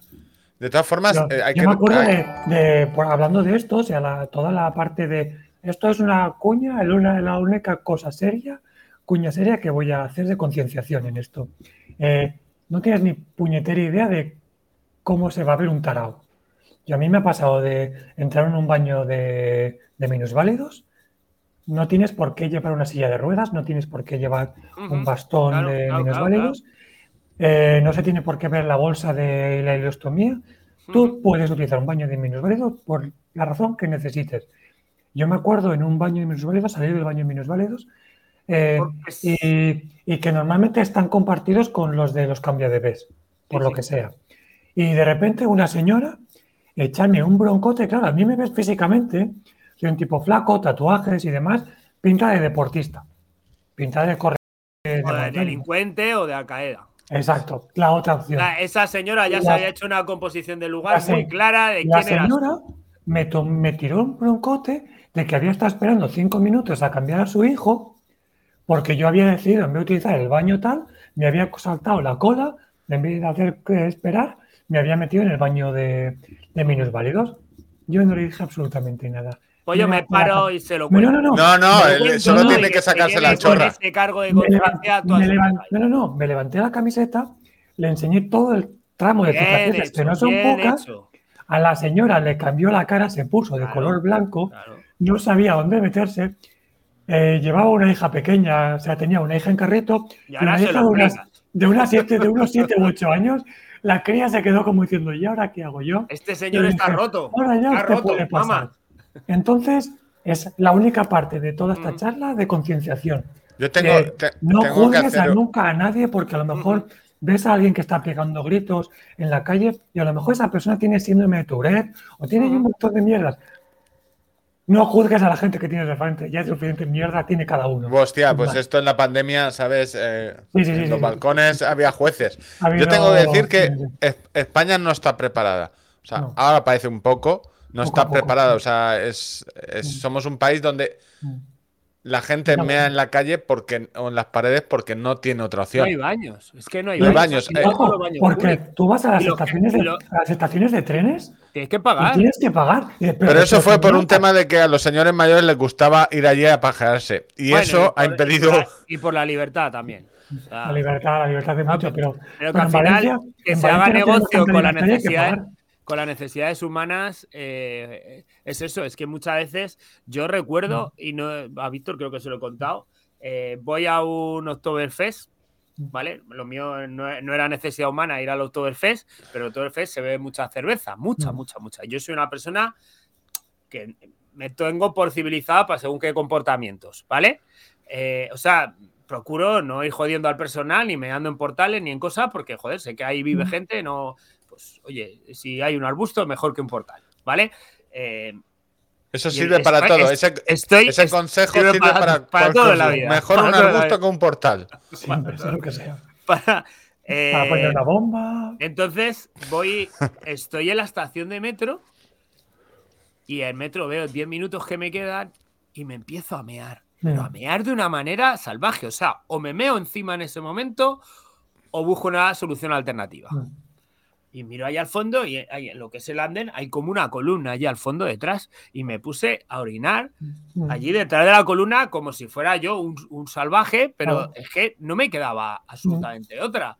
Y en, las, hasta en los sitios públicos no hay. O sea, ya la única, el único sitio donde puedes mear gratis o, o cagar gratis es o en el campo o en los centros comerciales. Sí, te tocas meterte en el corte inglés o donde sea, en el Mercadona, donde sea. Ah, pues a, o, en el, Zara allí. A... Salvo, tengo que decir, salvo, gracias a, a que ahora en el río, después de mil años, hay así. Después de mucho tiempo. Eh, esa es la parte que le tenemos que pedir a los políticos y por otra parte tenemos que pedirle al personal, eh, por favor, comportaros como putas personas normales. No rompáis nada, no, no, no seáis salvajes, no, no hagáis actos vandálicos y no hagáis actos sexuales donde no toca. Comenta en el chat que se ha suscrito Mr. OREK. Ojo que yo pagué dos euros y medio en un centro comercial de París por plantar un pino. Es que pues, es que. es que el pino, la madera de pino es muy buena. eso es lo único que voy a decir. Entre el pino y el ébano. Que a ese precio tampoco te compras en país una botella de agua. Que, no, no, es barato. Barato, barato poco me parece, ¿sabes? poco me parece. Bueno, estamos en Inglaterra plantando pinos en, Entonces yo ahí empiezo a meterme en el circuito de carreras de montaña y demás. Yo, como os comentaba, yo no, yo antes ni, ahora pues sí, sí, se me conoce por redes sociales y demás, pero antes yo no contaba ni al tato. O sea, lo conté a mi entrenador que había ciertos ejercicios específicos abdominales que yo no podía hacer, pero el resto, para adelante. Entonces corríamos y demás, entonces vas apuntándote y me sentía cada vez más fuerte, cada vez corría más distancia, ganaba más peso y me sentía, sentía mejor. Entonces llega un momento en que te metes en, esa, en ese bucle del, te pica el maldito bicho del running. Hemos entrado todos. Exacto, o sea, eso ya a partir de aquí, ¿Cuál es la siguiente prueba? A partir de aquí ya te, entra la, la, curiosidad de ver hasta dónde puedo llegar. Mi cuerpo está entendiendo que se puede. Entonces, 25, 30, 35, 40, 45 kilómetros y de repente eh, ahí se hace la conexión con una compañera de equipo, con Betina, que me ve en una de las carreras que yo llego último y ella llega penúltima. Eh, y entonces me dice, yo Juan, esta mierda, o sea, ¿por qué te vas a apuntar? Sabemos que te vas a apuntar a la siguiente carrera y vas a llegar jodido pero vas a ser el primero que se apunte con toda la alegría del mundo. Y esto estábamos ya pues compartiendo al final de la carrera pues todo el equipo, éramos 15, 20 personas. Y yo, mira, tengo que contar una cosa. A mí me falta el colon, el recto, el estómago la vesícula biliar, me han quitado un montón de mierdas, está a punto de palmarme no sé cuántas veces, pero aún así estoy vivo, puedo correr, me siento de puta madre, puedo comer gracias a esto, pues voy a seguir corriendo lo que el cuerpo aguante. Aquella le explotó la cabeza, porque se le había jodido una uña como, como cualquier otro corredor o corredora de trail, y le explotó la cabeza, empezó a llorar ahí en medio y fue como, de repente ahí cambia la percepción de Juan Dual ya no solamente correr o Juan Dual pedalear, sino ya solamente es como de hostia, esta persona está atarada, está vacía por dentro, pero a pesar de estar vacía por dentro, tiene un montón de ganas de hacer cosas muy chulas. Tengo, tengo una, una pregunta sobre eso. Dispara. A ver, porque es. O sea, no sé si muchas veces los apellidos y o el perro que tienes o el dónde naciste, no te marca, pero hay coincidencias. La dualidad está tu apellido. Sí. Entre me faltan muchas cosas. O sea, es interesante, pero, pero puedo conseguir otras muchas cosas que, que casi nadie puede conseguir. Sí. Y que no es, no es un tema físico solo, porque muchas de las cosas, la, la, la ultradistancia tiene mucho de mental, porque es, no, es, no estamos hablando de genética, que también puede influir, no es ser el más rápido, sino esa dualidad de en tu día a día de, hostia, es que me faltan muchas cosas. Por un lado, eh, tengo estos problemas o estas taras, llámalo como quieras, y por otro puedo conseguir, o sea, ¿cómo se vive esas dos facetas de puedo estar en la misma mierda cuando te da una diarrea brutal a, hostia, soy el rey del mundo? Es un juego súper loco, o sea, la cabeza te explota porque hay veces que yo me acuerdo de estar en el hospital, en la cama de un hospital, pidiéndole a mi padre que alguien me matara del dolor. Literalmente, de por favor, que alguien me mate, esto no puedo más. Decirle a alguien que me que corte. Claro, yo soy tu padre y te diría, serás hijo de puta, que tú estás que luego cuando salgas de aquí vas a ir a buscar el dolor. Claro, el tema es que llega un momento que yo no alcanzo esas cosas en carrera porque me sé regular muchísimo y si veo que se aproxima mínimamente a algo jodido, desconecto, me bajo de la carrera, me quito el dorsal, paro el reloj. Pero hay, hay una parte de dolor y de sufrimiento inevitable. Yo he salido esta mañana. yo no he llegado a tener eso. O sea, no. Y no lo busco, no lo busco. Yo no busco esa parte de sufrimiento. Y sí que es cierto que, que claro, o sea, ha llegado un momento que con el umbral del dolor tan loco al cual he llegado con las cirugías, es casi imposible. Que claro, no lo, no, lo, buscas porque tú lo tienes aquí arriba. Yo lo tengo aquí. Tenerlo, lo tienes, lo que pasa que igual yo lo tengo.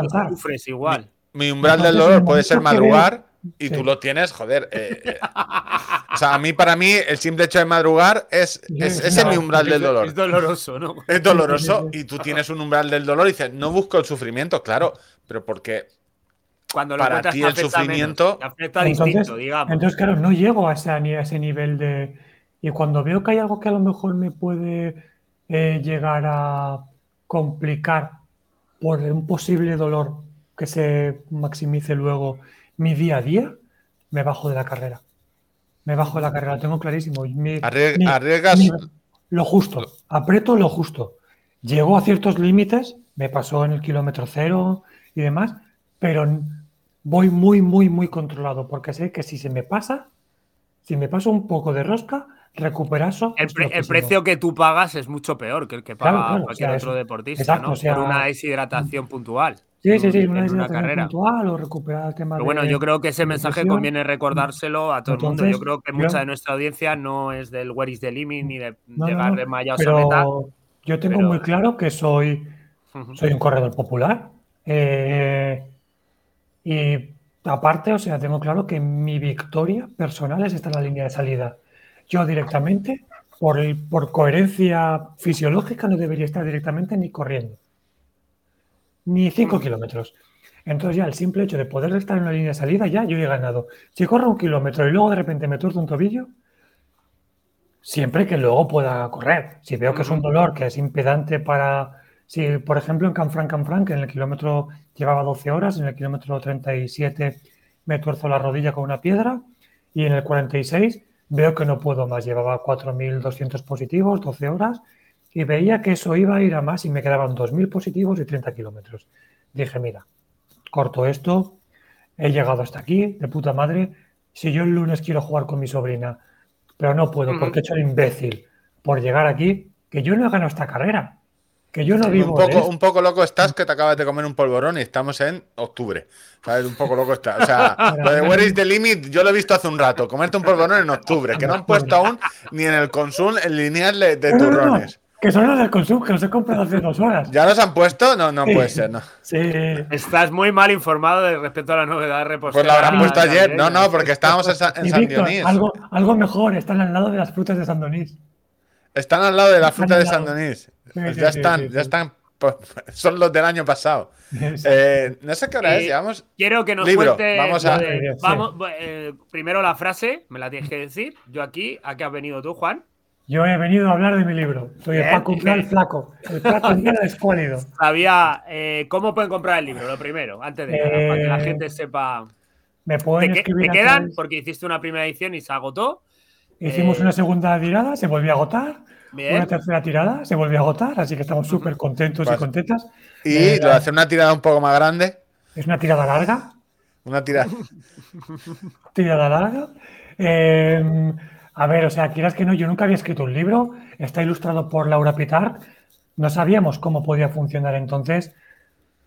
No somos de, tirar de ego, entonces decidimos hacer 250 y en la preventa ya habían volado.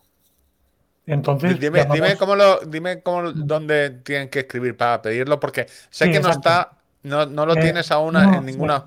No, no, no, no, está en, a través de Instagram se me puede escribir, arroba dualcillo, ahí me lo pueden pedir y se puede, lo enviamos todo artesanal, o sea, lo envolvemos, lo dedicamos y lo enviamos a casa. Y si no, a través de www.dualcillo.es, hay el formulario aquí, me envían el mail y con las, el libro cuesta 16 euros más dos euros y medio de gastos de envío, que es para tanto como Península como Baleares como las Canarias. Y es todo, pues envío dedicado y envío personalizado. Pues aquí está, lo tenéis en el. Vale, perfecto, ahí está. En el teletipo aparece. Exacto, entonces es dedicado y demás. Es un libro que está ilustrado por Laura Pitar, tiene dibujitos, si alguien los quiere rellenar, los puede rellenar. Es un libro de recetas. Es un libro, pasaba, o sea, a mí el contenido de, si yo puedo, tú puedes, todo es posible, a mí eso me parece contenido vacío de cojones. O sea, porque no puedes volar. porque, no puedes volar, o sea. No, hay cosas que no puedes hacer. No puedes volar. mejor. O sea, yo no puedes volar, tú no tienes alas, o sea, puedes ser piloto, pero no puedes volar físicamente. Hay cosas que van a ser muy jodidas. Entonces entiende que esas cosas son muy jodidas y entonces el libro era pasar mucho de eso. Yo pasaba de hacer el si puedo, si yo puedo, tú puedes. No, paso. Y hay mucha literatura de esa que yo considero que es totalmente vacía. Y además. a mí esa literatura me parece una trampa. En muchas ocasiones, ahora no lo cuentas, pero es que dentro del libro eh, eres muy crudo en situaciones realmente. Yo he empezado un poco con humor negro porque te conozco y tengo cierta confianza para decirte, oye, que te entrevisto porque no sé cuándo vas a estar aquí, pero es algo de lo que tú presumes, es un poco la filosofía que va dentro del libro. Sí, sí, sí, o sea, yo soy consciente, gracias a haber estado a punto de palmar tres veces, soy consciente de, por desgracia, de que a lo mejor me meto en la cama y mañana no me despierto, pero es que yo no solamente yo, es que cualquier persona en el planeta. Es que, iba a hacer el chiste, eh, iba a hacer el chiste de a lo mejor yo tampoco me despierto, pero claro, es que real. Por, otros motivos, ¿sabes? Porque no te pones la alarma. No, no, porque no quiero, ¿sabes? Pero. Pero es que al final es que es una realidad. O sea, es que parece que vivimos como si, si seamos inmortales, pero es que no lo somos. Entonces, un poco el libro es un poco aterrizar eso y tampoco quería hacer el típico libro de viajes de yo he estado aquí, ve por allí, he viajado en bicicleta, he hecho esto, pues recomendar tal. Eso también me parece súper aburrido. Entonces, ¿Tenemos, ¿Hay algo gráfico del, el viaje? ¿De Latinoamérica? ¿De Latinoamérica? Sí, tengo un canal de YouTube al cual le doy. Tienes un canal de YouTube que no actualizas mucho. Que no muy nada. Estás muy Instagramer, estás muy rollo Instagramer y nos dejamos el YouTube. Sí, sí, sí. YouTube... mucha pereza. Tiene muchos dibujitos, ¿eh? Sí, sí, sí, sí. Muchos dibujitos que son pintables. Pero es que me da mucha pereza YouTube. ¿Qué te voy a contar? A ver. Fíjate la referencia. No, no, yo. A la referencia a, la última cena. Imagínate, editar cosas de, viajes en bicicleta. a ver, hay que pagarlo. O sea, no hay forma humana de que mm. eso lo haga el mismo que lo ha grabado. Es muy difícil. Ahora llega un momento que por suerte cuento con, con gente con el cual hacemos proyectos para marcas como ha sido con el kilómetro cero, entonces a través de proyectos como con Somos Deportistas y con Juan Patiño, eh, Gorka Martínez pues ha hecho, hace trabajos de, de, documentación gráfica y entonces se hace esos proyectos, pero de otra manera, o sea, es que sería totalmente, totalmente inviable. Entonces, te tiene que gustar mucho editar eh, personalmente. Y si no que muchísimo tiempo. Yo sé que la historia y el contenido lo tengo, tienes que saber luego hacerlo y son muchas, muchas horas que no puedo dedicar a otras cosas. Respecto al libro, decías mm. que te querías salir un poco de las historias de autoayuda personal, que eres muy crudo en algunas mm. circunstancias médicas. donde no te ahorras un detalle, también te lo digo. ¿Qué te podías haber ahorrado un par? No, no, no, está bien. A mí me, parece que, me parece que nos sobran. Es que ha llegado un momento que, que, el cáncer y las enfermedades, cualquier tipo de enfermedad, se ha convertido en algo muy cookie. Sí, mucho de somos héroes, hay que. Exacto. Y sí, pero no. O sea, hay una trampa ahí de. hay que recordar que esto es una enfermedad de puta mierda. Y o lo sufres o lo sufre alguien de tu alrededor. Eh, Víctor, no sé si alguien lo ha sufrido a tu alrededor de manera cercana, pero Ángel, por ejemplo, lo tiene relativamente cerca con un cáncer de colon en casa, como quien dice. Entonces dices, hostia, es que no es bonito. Es que no es bonito. Entonces, Cuanto mi abuela tuvo cáncer de páncreas, murió de cáncer de páncreas. Cuanto antes se entienda la realidad y la crudeza, se relativice, yo creo que antes se va a entender y se va a aceptar a vivir con lo que ello supone y vas a poder hacer humor negro y vas a poder tener una vida relativamente normal y vas a poder correr, parece que en, sociedad, estábamos hablando como de dos extremos, o del muy cookie o el, o el que muere de una larga enfermedad, como si no se pudiera ni, nombrar siquiera. Y como a nivel influencer, por llamarte de alguna forma. Y que ah, soy influencer, o sea, al fin y al cabo, o sea. Bueno, sí, en epígrafes, este, cómicos, artistas, toreros, eh, te mueves más. Por ejemplo, yo he entrado en el canal de YouTube y digo, eh, Dual, aquí el, el, Final Cut no lo, no, lo, no lo maneja, no lo maneja mucho, pero en Instagram te mueves mucho, donde el discurso el discurso crudo no es quizá lo que. O sea, si en Twitter lo que es es siempre echar la bronca a alguien porque no, opina lo mismo que tú, en Instagram se, el discurso es más endulcorado, todo. ¿Cómo llevas? Normalmente en Instagram es. salvo cuentas donde te dicen, oye, cuentas de fitness, de te vas a. Mm. hay muy pocas que digan la realidad de, oye, tu cuerpo es así, y por mucho que hagas millón de sentadillas, mm ese es tu genotipo de cuerpo y vas, no a, vas tener... a tener culo. Exacto, no vas a tener culo, exacto. Hay muy pocas eh, cuentas así, hay muy eh, que te cuenten la realidad. Yo trato de ser eh, sí que es cierto que llega un momento, o sea, el equilibrio que tengo con Instagram es muy precario. A veces lo odio, a veces me encanta. Pero sí que trato de eso, de ser lo más riguroso posible. O sea, yo no voy a venderte. Si no acabo una carrera, no acabo una carrera. Si estoy comiendo esto, estoy comiendo esto. Y si estoy cagando sangre, estoy cagando sangre. O sea, al final eh, no deja de ser mi red social y es la manera que tengo yo de transmitir. Eh, sí que me han dicho muchas veces que con el tipo de mensaje que yo tengo y el tipo de vida, podría vivir perfectamente de, podría tener miles, decenas de miles o cientos de miles de seguidores. Pero, no, haces, no haces una, no, no utilizas eh, tus, eh, tus no órganos como una paso, vez. Paso, paso, Es decir, me da mucha pereza. Me da mucha pereza. Prefiero, he preferido crear casi una comunidad de los casi 13.000 seguidores y seguidoras que somos, que van entrando, obviamente, porque aparece una nota de prensa, salen en, en marca. No, porque haces cosas, porque eres un tío que hace cosas, es decir, lo del kilómetro, o sea, son cosas. Pero prefiero tener mucho más cuidado el hecho de poder manejar una comunidad en la cual poder ir respondiendo y poder manejando y no tener que vivir. Sí, o sea, no tener que vivir delante del móvil. Que si ahora yo de repente está mi sobrina delante o me quiero ir a correr 16 horas o me voy a cenar con los colegas, pues no tengo que justificar a nadie de tener que estar respondiendo y que se me acumulen 200 millones de mensajes. Y, si ya, y ya no es tanto por cuestión de marketing. Con, con, 50.000 seguidores tiene que ser una puta locura.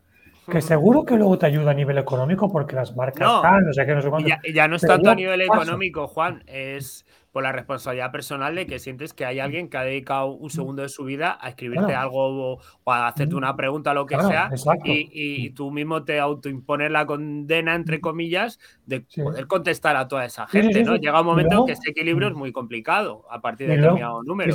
Y luego también por respeto a las marcas que llevo, Merrell, Sunto, la, todo lo que llevo de, de Somos Deportistas, Bielos, lo estoy citando porque es la realidad eh, a ver si se va a suelta freno, o sea, pero al final eh, llega un momento que la deriva de influencers, de sorteos, de contenido de calidad, de este es mi código, descuento tal, llega un momento que eso produce una desafección en la gente.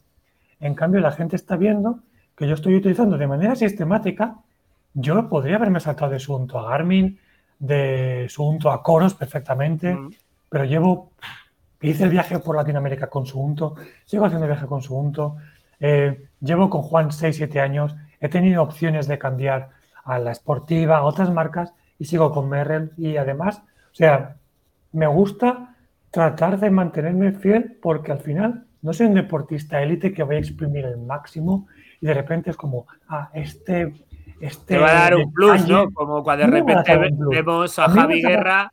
Que... A mí una zapatilla con placa de carbono no me va a dar ningún plus, a lo mejor incluso me lesiono. Claro, claro. Entonces prefiero seguir con mis Merren Sí, pero que, de repente meterme en unas North Face con placa de carbono. En cierto nivel deportivo se puede, entender, ¿no? Claro. Exacto. Bueno, se puede entender, no, se debería exigir casi. También hay un, entiendo que por tu, como una fidelidad, porque al final eh, las marcas mm. Eh, hay cierto, o sea, cuando tú, nosotros, por ejemplo, en el caso de Somos Deportistas, es claro, creo que los tres compartimos, es decir, quizás apuestan por ti porque les gusta, Juan apostó por nosotros y por ti porque, oye, la idea me mola, o sea, hay cierta fidelidad que, no se mueve por dinero, que ya no es solo dinero. Bueno, llega un momento en que yo, por ejemplo, he dejado de apostar ya no tengo patrocinadores, yo literalmente tengo amigos. O sea, yo no voy a Barcelona y me quedo en un hotel o me yo me quedo en casa de Juan Patiño y, por ejemplo, ahora cuando acabamos el kilómetro cero, el domingo estábamos destrozados, pero les pregunté a, las crías de, Juan y de Georgina, su pareja, su mujer, si querían que yo les hiciese una tortilla de patata. Yo duermo en casa de Juan, cocino para ellos y estoy encantado porque son mi familia en Barcelona. Entonces trasciende y llega un momento en que es como de hostia, pues eso me pasa, me pasa, con la gente de Merrell, con, me, pasa con la, me pasa con la gente de Sunto, con Trevor de, de, Bielo, o sea, y cuanto mejor conoces la marca y mejor la asumilas, la gente empieza a entender que si le llegas tanto tiempo es por algo. Porque es una realidad. Yo puedo tener la opción de llamar, de levantar el teléfono Y tú buscas Juan Dual en Google, yo he salido en CNN, he salido en Marca, he salido en, Red Bull es el que, más ha posicionado. es que te paras a pensar y dices, hostia, yo puedo decir, mira, este es mi caché. Dame esto. Paso. Porque no me permitiría, seguramente, conocer a la persona que está detrás de eso. En cambio, prefiero estar detrás de la gente con el distribuidor. Y tampoco te, también te digo, y tampoco te permitiría no hacer mm. la. A nosotros nos pasa lo mismo. A nosotros no nos gusta leer notas de prensa ni leer eh, el briefing. Porque lo hicimos una vez y nos sí, y salió un poco rana. La, gente de la A, la gente de la, A, pero porque mira que leímos el briefing de puta madre, eh, lo hicimos bien, pero tampoco podrías hacer mm. lo que tú quisieras. Claro, o sea, yo por ejemplo he llegado un momento en que he llegado a dar una conferencia a los jefes de Merrill.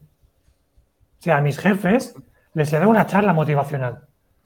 O sea, lo mismo lo saben, o sea, llega un momento en el cual, o sea, ¿para qué voy a estar saltando saltitos y con el material? Que encima es que es material de calidad. Sí, claro. Es material de puta madre. No está con unas alpargatas. Exacto. Entonces es, llega un momento que... ¿Para, para, qué, ¿Para qué quieres? Que es un problema. ¿Para qué quieres ganar? O sea, si tú te dedicas a esto, porque te dedicas, porque parte de tu vida es hacer deporte, Muchas veces no compensa, o al menos no siendo élite, que eso pasa, llevar marcas que no son, o sea, no te digo top, sino que no son marcas de calidad, pueden tener más o menos nombre, pero eh, a un élite le da igual llevar unas adidas. yo, he visto eh, gente, yo he visto gente entrenando porque me muevo en el mundo que llevan la marca que les gusta para entrenar y para correr, llevan la marca que les paga. Exacto. Y eso, Todo el mundo. Y eso te pasa, pero dices, hostia, yo no tengo esa necesidad. Y soy, o sea, tengo vida de élite en el sentido de que las marcas me apoyan, puedo vivir para entrenar prácticamente. Entonces, pero no tengo necesidad de, hostia, pues yo corro con el calzado que me va cómodo. Cuando estoy descansando en el kilómetro cero, me pongo las Merrell, las Barefoot, descanso el pie y luego me vuelvo a poner las zapatillas, las calas. No tengo que estar pensando en, ay Dios mío, tengo que entrenar y si alguien me echa una foto, de repente alguien dice, ah, pues mira a esta persona que anuncia tal, pero luego lleva tal. No, los míos son principios, sí. Si me va bien, pues para adelante, que no me guste. Volviendo un poquito al, libro, eh, decía, decías que no. Perdona, Ángel. Es que hay, claro, es que está el chat. Eh, bueno, Luis me comentaba que muchas veces era el tema de antes, que el cáncer, que se habla de cáncer y al final hay mil cánceres. Y cada uno es una putada distinta. Eh, algunos tienen unas soluciones mucho más fáciles, otras más difíciles. Y no quiero que quede en el tintero que aquí comentan que tu tortilla no supera los, los límites. Bueno, Juan dice que la suya es mejor, básicamente. Pero es mentira, que le pregunta a sus hijas. Hostia, hostia, eso sería atacar duro. No puedes, o sea, no, podéis ir con el cuchillo afilado. Que le pregunte a su. O sea, eso es. que, pero ¿sabes el problema? Que sus hijas en su momento le dijeron que la tortilla mía estaba más rica. Bueno, yo, te, yo, te, digo, yo eso ahí. Yo te, digo, ve buscando hostal. Que, la visita me cocinase siempre. A mí. ¿Verdad? Oye, oye, oye los filetes aquellos que, me comí en el asalto a tu casa aquella, aquella semana. Juana ha comido en mi casa, Víctor, y tú no. Se come rico, ¿eh? No he nadado todavía, todavía no he nadado allí. Yo pues- tengo miedo de ir a Villamanta, eh, sinceramente. Es, un, latifundio. sí. Ángel, ves, vamos 9.28, eh, oh, llevamos dos horas. Es lo que tiene. Eh, solo, que... solo, quería hacerle una pregunta. no, no pues pregunta, pregunta simplemente por. Sí, sí. Micro tuyo. Eh, el libro decías que no querías hacer como eh, una, una, exposición pública de todos tus viajes, ¿no? Como ni tampoco el tema motivacional. Eh, me llama mucho la atención que se hayan orientado los capítulos con recetas de cocina. Cuéntanos un poquito por qué es eso. para que le entre a Víctor un poquito ya. Y, bueno, a ver, si se habla de comer. ha, llegado un momento que a mí mm, Yo estoy esperando que... me lo mande, que me lo mandes tú, Ángel. La, editorial, la, editorial, No, no, tú, tú, tú. ah, lo pago yo y te lo tengo que mandar yo a ti. Evidentemente, sí. esto, es una comunidad de bienes. sí, sí. Gananciales. Habéis dicho antes que no te he firmado nada. Devuelve los sí, libros, sí, pero es, ¿cómo? hemos hecho un pacto al sol. Pacto sol. Que si devuelve, Bueno, cuéntame. El, el, caso es que ha llegado un momento que yo he aprendido a que me flipe comer y que me flipe cocinar. Y entonces, claro, una manera de vertebrar un colega de un compañero de equipo de aquí de entrenamiento de aquí de Valencia, claro, viendo todo durante la pandemia, claro, o sea, si no hubiese llegado a la pandemia yo no habría escrito el libro, lo tengo clarísimo. Porque eso nos paró a todos y a todas y entonces llegó un momento que, ¿qué mierda hago yo? No puedo salir a correr, no puedo entrenar. Pues salió la idea de escribir el libro. Y hablando con unos compis de equipo, en una típico, la típica charla virtual y demás con ellos. De ahí salen los podcasts, ¿eh? Sí, sí, sí, exacto, los carga el diablo.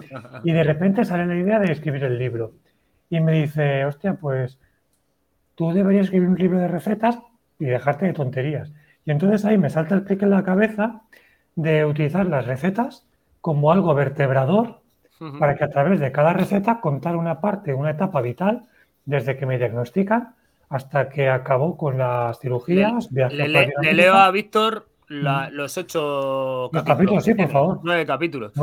uno, arroz al horno, que parece menú una boda, ¿sabes? No, no, arroz al horno, eh, Juan Dual sabe de qué se habla. Porque si el primero que pones es arroz al horno, no la paella valenciana, que sería lo típico. Uno. La paella valenciana está sobrevalorada. El dos. Muchísimo. El que va, del amigo. Tres, arroz blanco con carita sonriente. Que este heavy. Okoniyaki. Creo que lo, Eso, lo, no lo he pronunciado bien.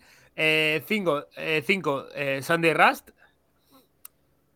Arroz con frijoles, el número 6. Capítulo. El arroz es una, es una constante en tu vida, ¿no? Por lo que veo. El arroz con frijoles es que dos años por Latinoamérica eh, tienen que marcar mucho. Y aparte es que están ricos, ¿eh? Y encima te ayudan a fijar un montón de cosas. Barritas energéticas caseras, el 7, que eso entiende Víctor también, que se las hace de vez en cuando. 8, guiso de lentejas de montaña. Bien.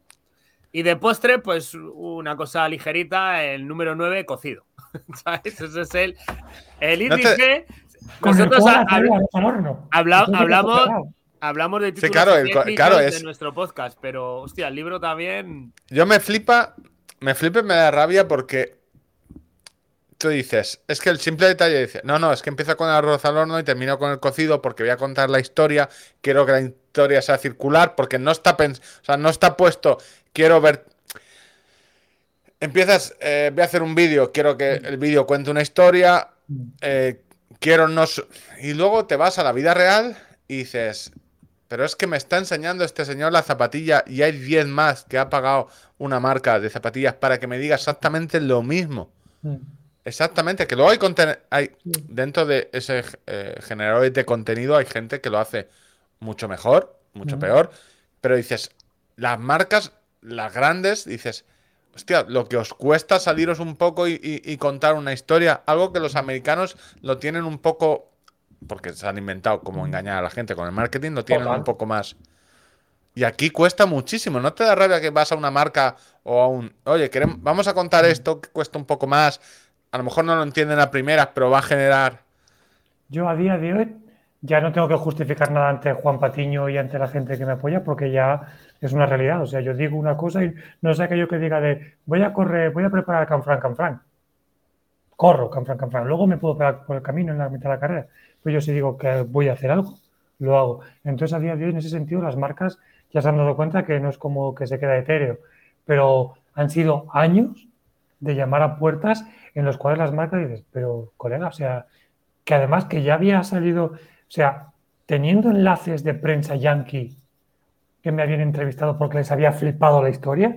O sea, a, día de hoy, que yo sepa, no hay nadie con mis condiciones físicas que haga la actividad física que hago yo, de ultradistancia. De ningún sentido. A lo mejor hay alguien que no tenga estómago y sí que hace ultra, tal, pero. Sí, pero así contando con los de los órganos, aquí estoy yo. Exacto. contando, bueno, no, sin contar. O sea, básicamente. Y, además, acaba, y, además acabando, acabando muchas carreras y haciendo cosas muy bestias. Entonces, poniéndoles enlaces de CNN, de un montón de móviles. De Al Jazeera, de Al Jazeera tiene bastantes, como buen talibán. Como buen, de, Al Jazeera hay un montón. De, hecho, que Al Jazeera, creo que sí que hay una. Bueno, sí. Eh, tiene que haber, es el medio más importante. Y el caso es que les presentas todas esas credenciales y en España es como, vale, sí, ¿y qué?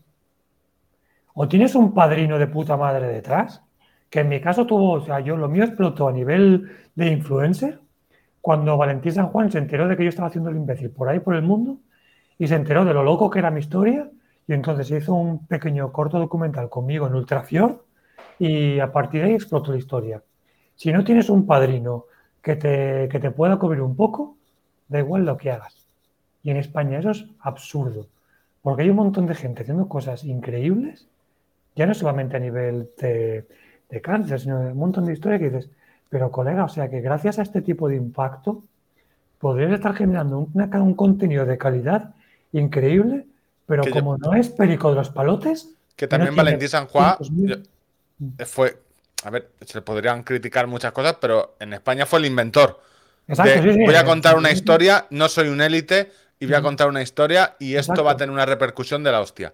Sí, sí, sí. No había, o yo al menos no conocía a nadie. Nadie, nadie, nadie, nadie. Nadie, fue el inventor de mi canal de YouTube, tiene mm. más visionados que tu empresa entera, que todo lo que quieras. Exacto, y ahora de hecho está trabajando otra vez gracias a todo eso. Yo estuve cuando él estaba empezando a, a terminar de petarlo, entonces yo tuve la suerte, entre comillas, de aparecer cuando él estaba ya en el pico de va a fuego de me, ¿Estuviste el año que estuvo Valentí en Euráfrica? Estuve en Euráfrica con, contigo en, Marruecos, sí, exacto. Fue cuando nos conocimos, eh, exacto, sí, sí, sí. Nos falta un padrino, Ángel. Sí, sí, sí, es una realidad. Nos falta un padrino para el. Por desgracia, por desgracia es así, ¿eh? Es una puta mierda, pero es una realidad. Porque vosotros, o sea, podemos hablarlo más en serio, más en broma, pero ofrecéis un contenido de calidad para un montón de gente. Que al final son risas. Recuerda, hemos dicho Great eh, Al, Qaeda. great, ¿sabes? Make Great Al Qaeda again. O sea, contenido de calidad. Hacemos contenido. Contenido. Eh, alcachofa, alcachofa. Dicho. Alcachofa, make alcachofa. Para, para, la ducha, para la ducha. Mira alcachofa again. Que. Ángel, la tuya, la última es la tuya, para ti. Pregunta lo que quieras. Eh, ¿Cuánto vale el libro? Para el que se lo pregunte. 16 ah, euros. 16 euros y dos, y algo. por gastos vale, pregunta una que ya no hayas preguntado, a poder ser. por favor. Ah, eh, ¿Con esto cierras tu etapa editorial? ¿O no Diría que no, o sea, nunca se sabe. Me han dicho que no hay. Hay gente que queda tan, tan, asqueada que dice: Yo es que ya no vuelvo a vender un puto libro. me, está encantando la, me está encantando la respuesta de la gente porque la reacción es muy bonita. Hay gente que no conocía mi historia, se lo han regalado, se lo ha leído y me ha escrito para pedirme cuatro ejemplares más para regalar. es un libro muy de regalo, ¿eh? Exacto, es una, como concepto. Víctor, que sí, que te lo voy a poner en la caja mañana. vale, o sea, que ya lo he cogido. Pues, que sí, vale, que así te, yo te lo devolveré y te devolveré otro que tengo aquí también tuyo. De Michael Robinson, por cierto, otro, otro referente. Me gustaría, tener. No solo si déjamelo. Mira, oye, te dejo yo este y Te doy tres míos por el de Michael Robinson. El de Michael Robinson eh, cuesta mucho. Yo no se lo voy a robar porque sé que es un libro que. es un incunable. Eso no cuesta mucho. de leerlo y es difícil de encontrar. Pero, pero no sé, es que me gustaría hacer alguna cosa más. Algo un poco más fanzine, un poco más, más punky, más cañero. Porque esto quieras que no, tiene mucho humor negro, es muy. Tiene mucho trabajo de, diseño. Lo, todo, sí, el, diseño de Laura es, El diseño de Laura es espectacular. Pero nos molaría justamente hablando de Laura. Hace un, ratito eh, enseñaba, mm. eh, sé que estáis ahí como en un burger. Eh, es la última cena. parodiando la última cena. es antes de la cirugía del estómago. ¿Sabes? Mm. me parece muy icónico de lo que es el, el diseño del libro en general. O sea, hay imágenes más crudas luego también, que tú lo sabes, pero, pero me ha gustado y además es Yo te lo digo, yo te lo digo, Juan, yo como idea, las, últimamente las regalo, porque el cómic de Juan Dual, eh, viviendo sin tener ni idea, eh, no te vamos a, a cobrar royalties. ¿verdad? O sea, eh, la, la, ultradistancia da para mucho, ¿eh? Da para muchas historias sin tener ni idea. Este, este documental, ¿en serio lo tienes en tu canal de o no lo ha llegado a editar? Estamos, de hecho, estamos trabajando, esto es una especie de primicia que damos aquí. Esto es lo primero que lo, contamos primero en, tirada larga. Eh, estamos en proceso de producción y de creación conjunto con Gorka, Martínez, que es el que ha hecho el vídeo y todo el documento de, de Kilómetro Cero, de generación de creación de un documental. El documental, justamente la idea que tengo yo en mente es que se llame La muerte de Juan. y la verdad es que sí que hay idea de hacer. Yo, te doy yo le pondría las dos muertes de Juan. las dos o tres muertes de Juan. Podría poner, porque cuanto más mueres, es que hay una película que no la... Yo pensé que el consejo que le ibas a dar es grabarlo antes de morirte. ¿Verdad? la, idea es justamente esa, es como cuando no sabes cuánto vas a pasar. Encima yo tiendo a exponerme más, eh, pues es como mejor tenerlo, nadar y, salvar, y guardar los platos. Sí, que sería un poco el disculpe que no me levante de la, de la, de la lápida. Nos pregunta Luis Cinero si has discutido con tu oncólogo por las carreras o la forma de enfocar la enfermedad o si por el contrario te pone como, como ejemplo. Ha llegado un momento en el cual me pone como ejemplo quirúrgico. Se ha rendido, un momento, se ha rendido ya, ¿no? Se ha rendido. No, no, no, es que claro, al principio es como qué mierda estás haciendo, pero ha llegado un momento en el cual se está dando cuenta de la escala, de la dimensión de, de que hay pacientes que van y le preguntan por el, chico andar? Ese que corre. Por el chico ese que corre sin estómago. Hostia, es, que, es que a nivel oncológico el tener un referente... O sea, a nivel, a nivel de cáncer, el tener referentes de gente de cualquier tipo de cáncer que ha salido, que tendrá sus problemas, sus revisiones, pero el poder tener referentes es vital, es, tener una luz, una esperanza. El ejemplo, por ejemplo, que yo pongo con, con Danina Fría, un deportista amputado, y una persona que de repente, por lo que sé, te tienen que amputar una pierna hostia, se me ha acabado la vida. Colega, tienes al tipo este que es padre de dos, críos maravillosos y ha sido, y ha sido paralímpico por, por triatlón. O sea, en los, los, ejemplos, cuando hay enfermedades o situaciones muy chungas, son muy, muy son muy, muy, muy necesarios. Entonces, y, aceptar, sobre todo es importante, aceptar y entender ese papel vital, porque no es fácil entender ese rol. Y yo a mí me gusta mucho, me parece muy, muy, muy pedagógico y a mí me habría gustado. Y también tener una responsabilidad. Sí, sí, sí, sí. En, no cagar, en mm. no pasarte, es decir, en. Sí, porque cagar cago mucho. bueno, yo creo que como frase de cierre. yo creo que como esa frase de cierre. El hombre que cagaba mucho. El hombre que. Sí, la muerte de Juan le pilló cagando. Podríamos decir, entre paréntesis. ojalá, ojalá. Entre paréntesis del libro, le, pillaría, le pillará cagando. ¿Sabes aquello que le pasaba a Ignatius Farray, que a veces cagaba y cagaba tan fuerte que le daba. Sí, sí, que tenía. Sí, sí, que pues se mareaba. Pues, pues lo mismo, pero... Sí, sí, pues tiene pues problemas de, de, de, circulación, con lo cual no le circulaba bien eh, y de estar. Presionaba las, las piernas, las bueno, yo creo que con esa imagen de Ignatius cagando y o sea, desmayado cagando, podemos cerrar la entrevista. Juan, ha sido un placer. Eh, la tendréis, la estáis oyendo en el podcast o en Twitch. Ha sido un placer realmente. Teníamos ganas de. Estabas en la lista de mm. entrevistados desde hace mucho tiempo, pero hasta que no has hecho algo. Te hemos colado. Te hemos colado, hemos aprovechado eh, que, tenías un proyecto, sobre todo por no hablar de, siempre de lo mismo, sino por hablar de algo que acabas de hacer. Mm. Espero que te haya gustado. Eh, comprar el libro. Mm. Los que no tengáis la suerte de que lo vayan a, prestar, comprarlo, por favor. No es dinero. Eh, y encima, podemos decir esto, que no se lo va a llevar ninguna editorial, porque está autoeditado, ¿no? Está todo autoeditado, no tenemos, no, se vende antes que no tenemos ni cuenta. Yo estoy haciendo un Twitch. ¿No tienes el ISBN? Y el ISBN sí que tiene, está autoeditado. está autoeditado, está registrado obviamente por la propiedad intelectual y demás, pero estamos viendo un Twitch sin tener cuenta de Amazon porque es que no creemos en. no, no, no. Sí, vamos a ver, yo no, directamente no creo en el sector editorial. Es decir, eh, cualquiera que conozcáis que alguien ha escrito un libro. Nos pedían, eh, o sea, nos, nos, nos, ofrecían como máximo un 10% de, lo, de los beneficios. 1,6 euros de. Eh. Después de, todo el trabajo. Después, de, de escribirlo nosotros, editarlo nosotros, eh, dibujarlo nosotros. Es una industria que se quema poco, con eso también. Eh, Yo creo que es el mejor cierre.